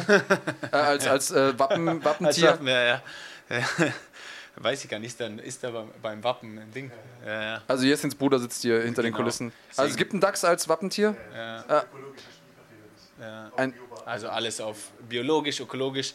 Auch nicht, dass die Kinder da an irgendwelchen Matten rumsaugen, wo, keine Ahnung, Pestizide, weil, ja, äh, ist wirklich so. Thema Matte, äh, wird es auch eine Kampffläche geben?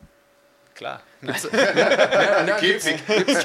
kann ja sein, so gut gepolsterten äh, Raum oder, oder abgesperrten ja, Bereich. Es sind schon Matten dort und man kann natürlich, wenn man will, ein bisschen rumraufen, aber ist jetzt nicht das Ziel, dass ich irgendwelchen ein- bis sechsjährigen das Kämpfen dabei bringen soll. nee.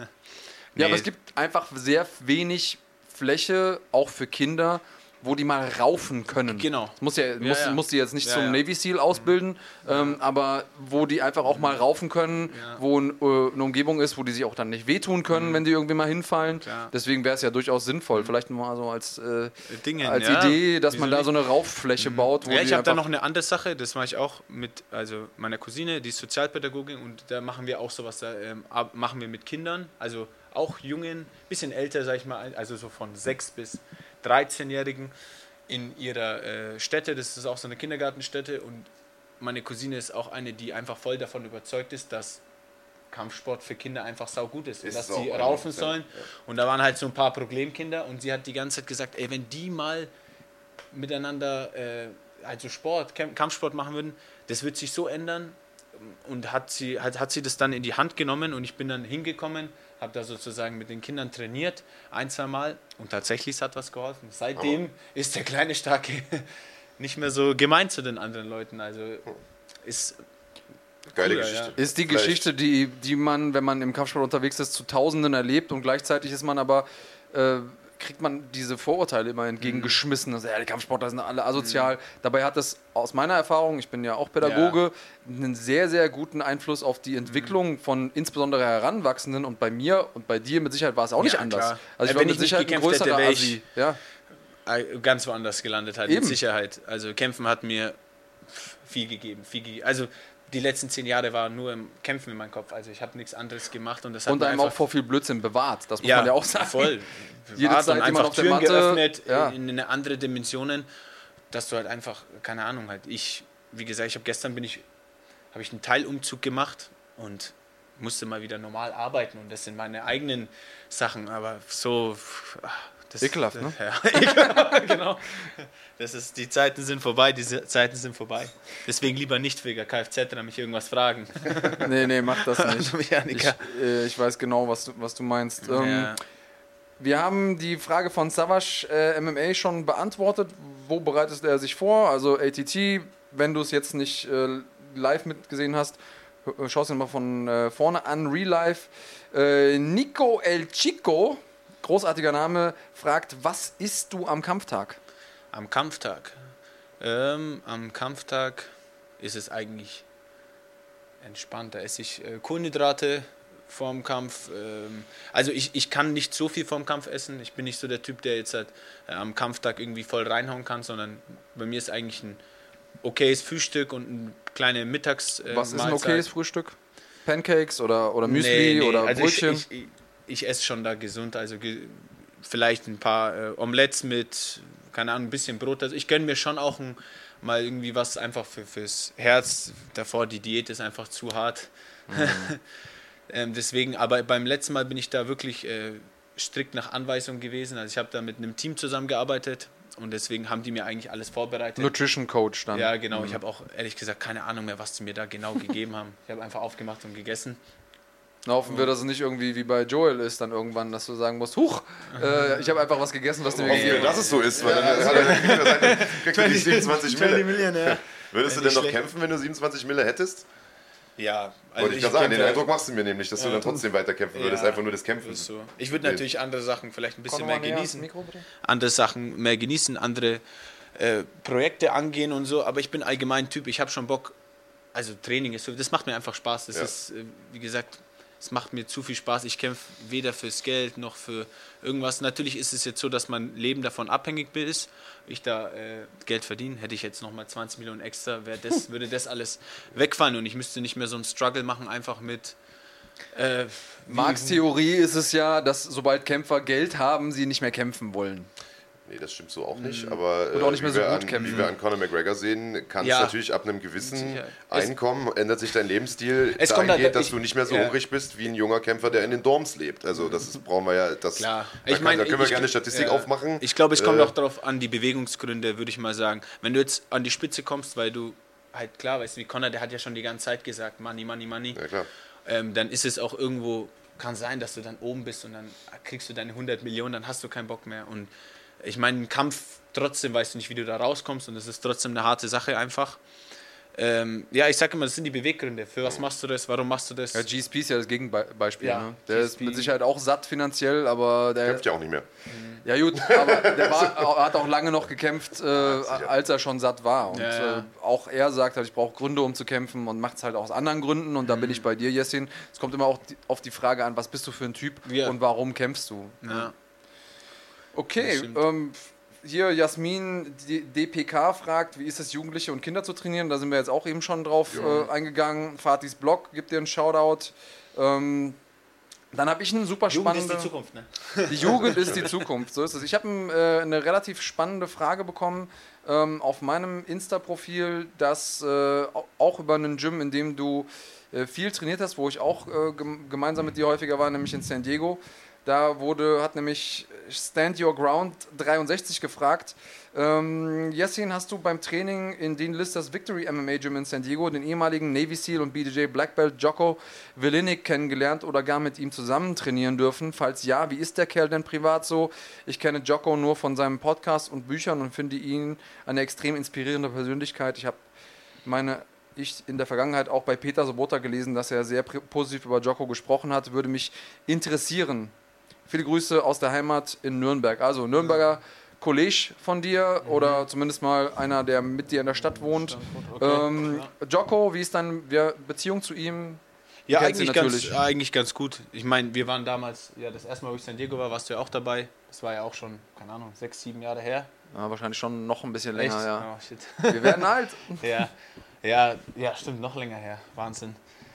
Ähm, ja, Jocko, äh, Jocko, der ist eine interessante Persönlichkeit halt. Ne? Das kann man auf jeden Fall so Das formulieren. Ist, äh, ja, Navy SEAL, der wo, glaube ich, so der, ja, mit einer der höchsten Dinger da in der Westküste ist. Also der hat krasse Kooperationen gemacht und du siehst es ihn auch an. Also für mich hat er immer ausgeschaut wie Mr. America, so ein Kinn, immer böse geschaut und halt einfach eine, ähm, ja, Respektperson.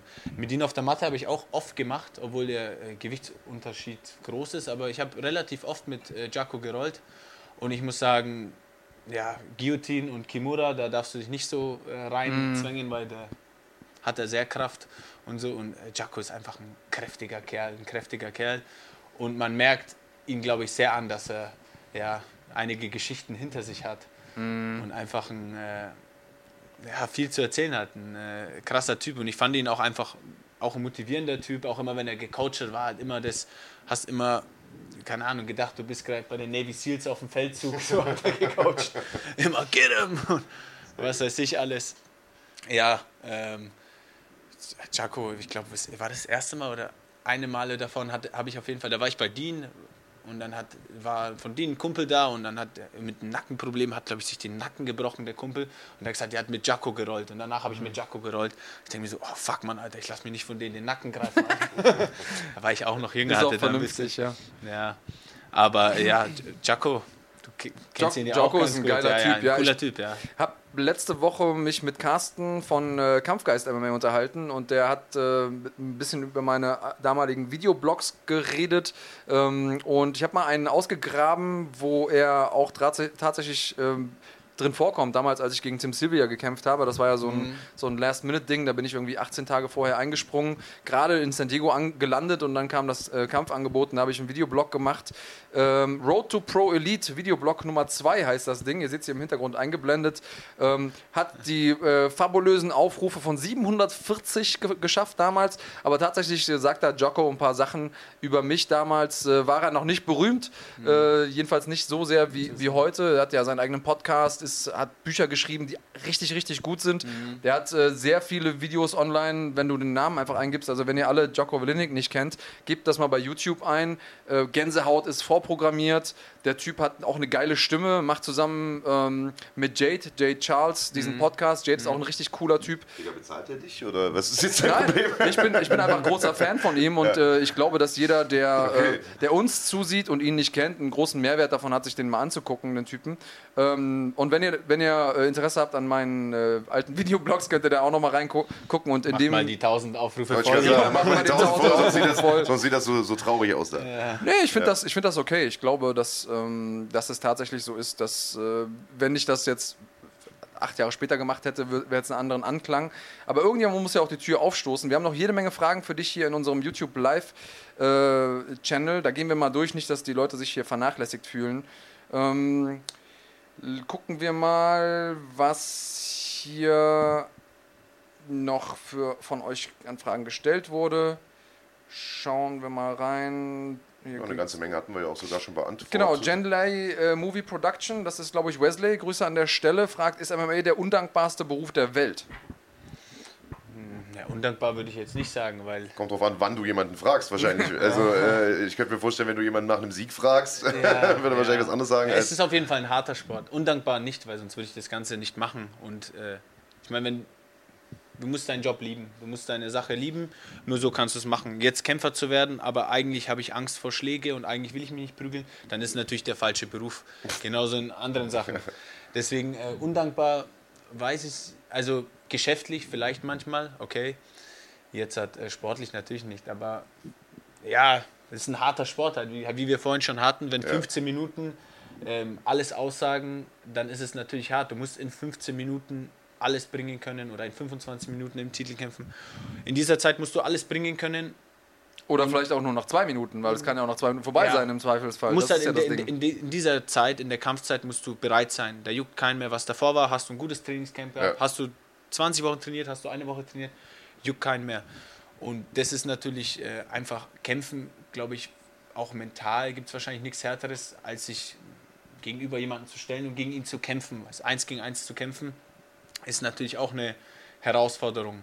Aber das macht es natürlich auch wieder so schön einfach, die Kämpferei. Diese 15 Minuten sind dann auch insofern tricky, weil du kannst ja 14 Minuten lang dominieren und dann fängst du dir ein Ding Ja. und es ist vorbei. Ja. Wenn du jetzt im Fußball ne, sagst, okay, ich habe 6-0, liege ich vorne, ich habe super gespielt und hinten raus kassiere ich noch ein Tor, okay, dann war ich mal kurz unaufmerksam, aber dann verlierst du nicht das Spiel. Ja.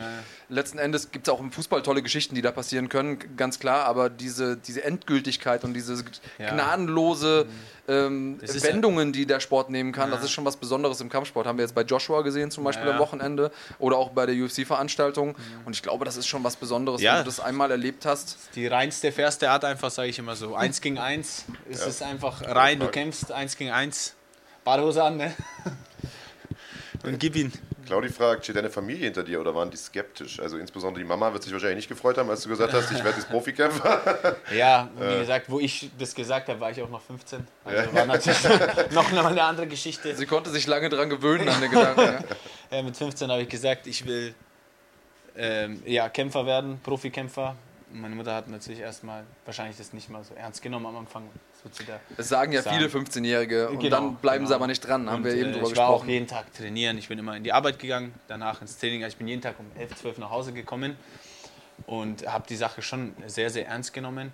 Dann wurde es natürlich intensiver, umso älter. Mein Ziel war, ich wollte eigentlich ähm, mich nach meiner Ausbildung, ähm, habe ich gedacht, ich schaffe so viel zu sparen, dass ich mich irgendwie ein Jahr irgendwo hin abdrücken kann. Äh, hat dann, äh, ich habe alles gespart, hat dann leider nur für einen Monat San Diego gereicht. also es war Das so teuer, das Leben in Südkalifornien. ja, war dann äh, sozusagen mein erster Trip. Habe ich meine ganze Kohle von der Ausbildung gespart, genommen und bin nach ähm, San Diego geflogen. Ja, und dann, ähm, das hat sich eigentlich so reingependelt, weil es war halt, es war, ist immer mehr gewesen, es ist immer mehr gewesen und meine Mama hat natürlich gesehen, dass ich es auch ernst mein und halt äh, viel trainiere und dann ist es halt mit der Zeit der eine Kampf, größerer Kampf, größerer Kampf und dann Ja. ist es schon so in die Nähe könnte vielleicht UFC sein. Und dann hat meine Mama natürlich gesagt, okay, äh, wenn er das macht, dann will ich zumindest wissen, was er macht und hat sich einfach auch ein bisschen mit der Sache auseinandergesetzt. Und dann war es eigentlich cool. Dann hat sie eigentlich gesehen, okay, das ist ein Sport wie der andere.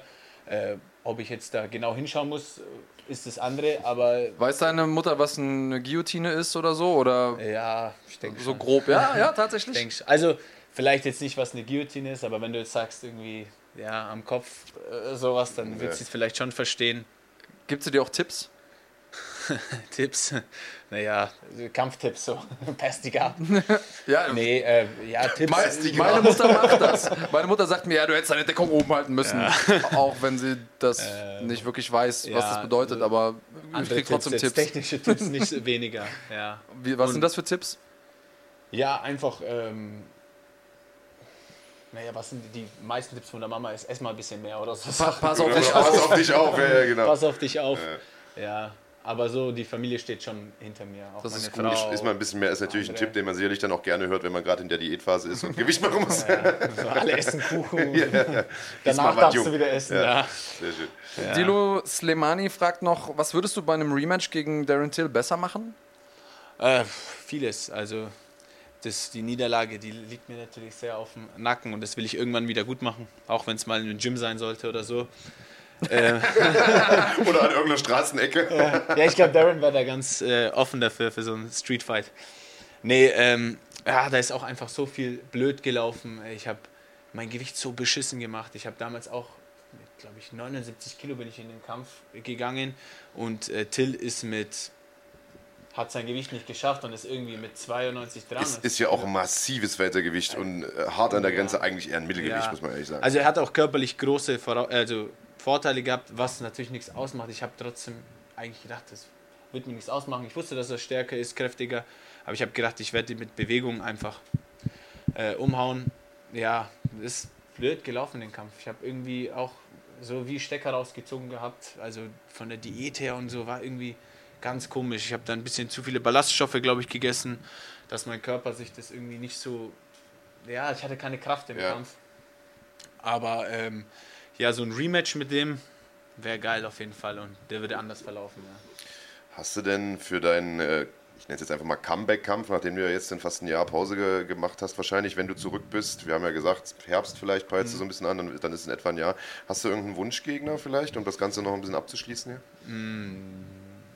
Ist- Lightweight ist so eine dichte So Klasse. Eine heftige Gewichtsklasse. Also was vielleicht ein kleiner Wunsch wäre, was mir, also es kommt drauf an, ich habe einfach nicht so, jetzt letztes Mal in Kanada war schon ziemlich weit weg einfach mit dem Flug, dann noch ein Charterflug Mhm. und also hin ging es noch okay, aber dann nach dem Kampf, du willst nach Hause und dann so lange fliegen und das war ein bisschen stressig. Also wäre Kopenhagen natürlich perfekt. genau, Kopenhagen. Kopenhagen wäre was Geiles oder ich sag mal so, wenn ich jetzt im ATT wieder mache, meine Vorbereitung wäre auch irgendwo äh, Südflorida oder so in der Hinsicht. Südostküste. Ja, Und das ist sowas, über das die Leute ja auch nicht nachdenken. Ne? Also nach dem Kampf will man einfach nach Hause. Man hat dann das Camp hinter sich, man hat Ja. den großen Kampf, auf den man die letzten Wochen, Monate hingefiebert hat, hat man hinter sich. Und danach will man einfach nur nach Hause in seinem eigenen Bett schlafen. Voll. Ich und habe dann mal flieg mal nach einer Niederlage alleine. ja nach eben. Stundenlang. Ey, lange, ich war ey. mal, ich habe mal in Dubai gekämpft um den Cage Warriors Titel. War vorher in Rumänien irgendwie minus 25 Grad, bin nach Dubai geflogen, hab da gekämpft, hab richtig die erste Runde gewonnen und dann habe ich, hab ich auf die Schnauze bekommen, beziehungsweise bin submitted worden und voll down. Ich wusste, wenn ich das Ding gewinne, bin ich in der UFC so, hab das Ding verkackt. Am nächsten Morgen ging früh der Flieger. Wir kommen pünktlich am Flughafen an und dann sagt uns die Tante am, äh, am Gate so, ja, tut uns leid, der Flieger ist überbucht. Also, wir haben alles richtig gemacht, aber die konnten uns einfach nicht mehr mitnehmen, weil die haben einfach mehr Tickets verkauft als die. Und dann sagen die, ja, müsst ihr hier bleiben. Und ich Ja, wollte einfach nur nach Hause.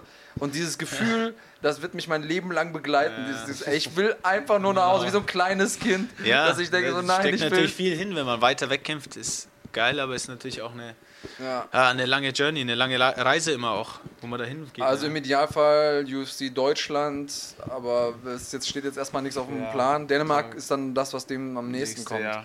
Aber vom Ja, wie Timing gesagt, her, auch, äh, ich meine, wenn jetzt ein fettes, ein gutes Angebot kommt und ich einen geilen Kampf habe, Ich würde sagen, also gegen Vegas würdest du wahrscheinlich auch nichts Vegas, sagen. ja, ich will auch gegen Ja. Asien nichts sagen. Wenn einfach ein äh, gut, wenn, wenn der Kampf Sinn macht, ein guter, guter Kampf ist, dann äh, hin. Gut, ja. aber Stichwort nach Hause kommen. Ich denke, wir haben schon wieder 1,46 voll gemacht heute. Äh, die Zeit vergeht wie im Flug, wenn wir gestern, mit dem wir uns gerne unterhalten, Jessin, es hat mich uns gefreut, dass du da warst. Das letzte Wort gehört wie immer dir. ja, Sponsoren grüßen, whatever, feel free. Du kannst auch gerne nochmal auf deine ganzen Projekte hinweisen. Also die Namen nochmal sagen. Frechtags, glaube ich. Das, Frechtags, äh, ja, könnt ihr euch, also es wird ab, ich glaube im Oktober sowas, November, Öffnung, aber ich poste das dann in auch Stuttgart mal alles. Ja, ja. war das, ne? Ja. Okay. Und Stuttgart, dein, dein Gym ist In äh, in, Nürnberg, in Nürnberg, genau. Ja, wenn ihr noch Fragen habt, könnt ihr mich gerne auch immer anschreiben. Also Du bist ja jetzt auch auf, auf Social Media unterwegs. Ja, ja, jetzt mich genau. auch.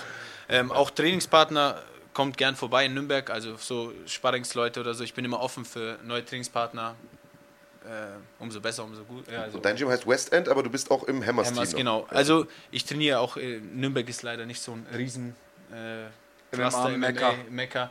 Wobei wir schon äh, gute Sportler haben, auch einfach in der Hinsicht. Äh, Ich ring separat, ich äh, mache Boxen da im West End, also mein Striken. MMA bin ich auch noch bei den Hammers und Jiu-Jitsu im Fight Gym. Aber mittlerweile habe ich jetzt auch so ein, einfach Kumpels oder ein Team aufgebaut Mhm. neben mir, äh, mit denen ich regelmäßig trainiere und mache dann meine Camps halt woanders. Also, die sollen also auch alle gegrüßt sein. Ja. Von uns gibt es noch den Hinweis, Genau. es gibt in dieser Woche natürlich wieder jede Menge Kampfsport. Nächstes Wochenende große UFC-Veranstaltung, 238. Henry Cejudo gegen Marlon Moraes, riesengroßer Titelkampf. Valentina Shevchenko verteidigt ihren äh, Fliegengewichtstitel und, und das ist ein Kampf, auf den freuen sich, glaube ich, alle. Tony Ferguson kämpft gegen Donald Cerrone. What the fuck? Das wird ein absolutes Ding. Äh, dann Gennady Golovkin parallel dazu boxt auch noch. Also äh, jede Menge zu sehen. Schon vorher aber in der Nacht auf Freitag gibt es zu sehen auf Run Fighting ab 0.30 Uhr die PFL. Ganz, ganz wichtig. Äh, Satoshi Ishii wird dort kämpfen, Olympiasieger, GMC-Veteran, kennt man. Äh, und äh, auch Walden Estrefi wird dort kämpfen. Ja. Ähm, ja, ja. Und, äh, ah ja, hat Peter mir gestern gesagt, der fliegt, glaube ich, hin jetzt. Ja. Genau, der Morgen hat äh, es nicht einfach, denn der bekommt es mit Ali Isaev zu tun, Europameister im Freistilring und super athletischer Typ. Also so ein ähnlicher Freak, würde ich jetzt mal sagen, wie Joel Romero, der auch so, Okay. so ein Flickflack-Mensch ist, äh, obwohl, er, obwohl er 150 Kilo wiegt, so nach dem Motto. Äh, das Ganze gibt es äh, auf runfighting.de in der Nacht auf Freitag ab 0.30 Uhr oder wie immer im Real Life, ganz entspannt dann am Nachmittag. Äh, und Samstag am 8. Juni, da gibt es äh, Enfusion, auch live auf runfighting.de, äh, mit deutscher Beteiligung. André Brul äh, trifft auf den Marokkaner Walek Hamid und Andy Bad News Semeler verteidigt seinen 75-Kilo-Titel gegen Marwan Tutu. Natürlich gibt es wie immer auch einen Podcast. Sonntag, selbe Zeit, selber Ort, 11 Uhr mit dem jungen Mann hier drüben und einem Gast, den wir euch noch nicht verraten, wird in der Woche noch bekannt gegeben. Und und das soll es dann auch gewesen sein. Das könnt ihr schon mal vormerken. 29. Juni, der große Event, das Jubiläum GMC 20 live aus dem Berliner Tempodrom mit einer unglaublich vollgepackten Card. Jonas Bildstein ist jetzt dabei. Das haben wir nächste Woche, äh, letzte Woche live in der Sendung hier erfahren. Max Koga. Max Koga ist dabei, Stefan Pütz ist dabei, Julia Dorni ist dabei, Sascha Sharma, die Assan der Brüder, Felix Schiffer. Das jetzt alles aufzuzählen würde den Rahmen der Sendung sprengen. Auf jeden Fall lohnt sich's. Das Ganze live auf runfighting.de, die äh, Main Fights live auf Pro7 Max und es gibt auch noch Tickets fürs Tempodrom selbst. Seid dabei, es wird ein absoluter Kracher. Yasin, besten Dank, dass du da warst. Hat Danke mir eine euch. Menge Freude bereitet. Ähm, Gefreut. Andreas, natürlich auch bei dir danke, auch wenn es mich nicht ganz so doll gefreut hat. Und danke natürlich, dass ihr dabei wart. War wie immer schön. Bis zur nächsten Woche. Macht's gut. Ciao, bleibt cremig.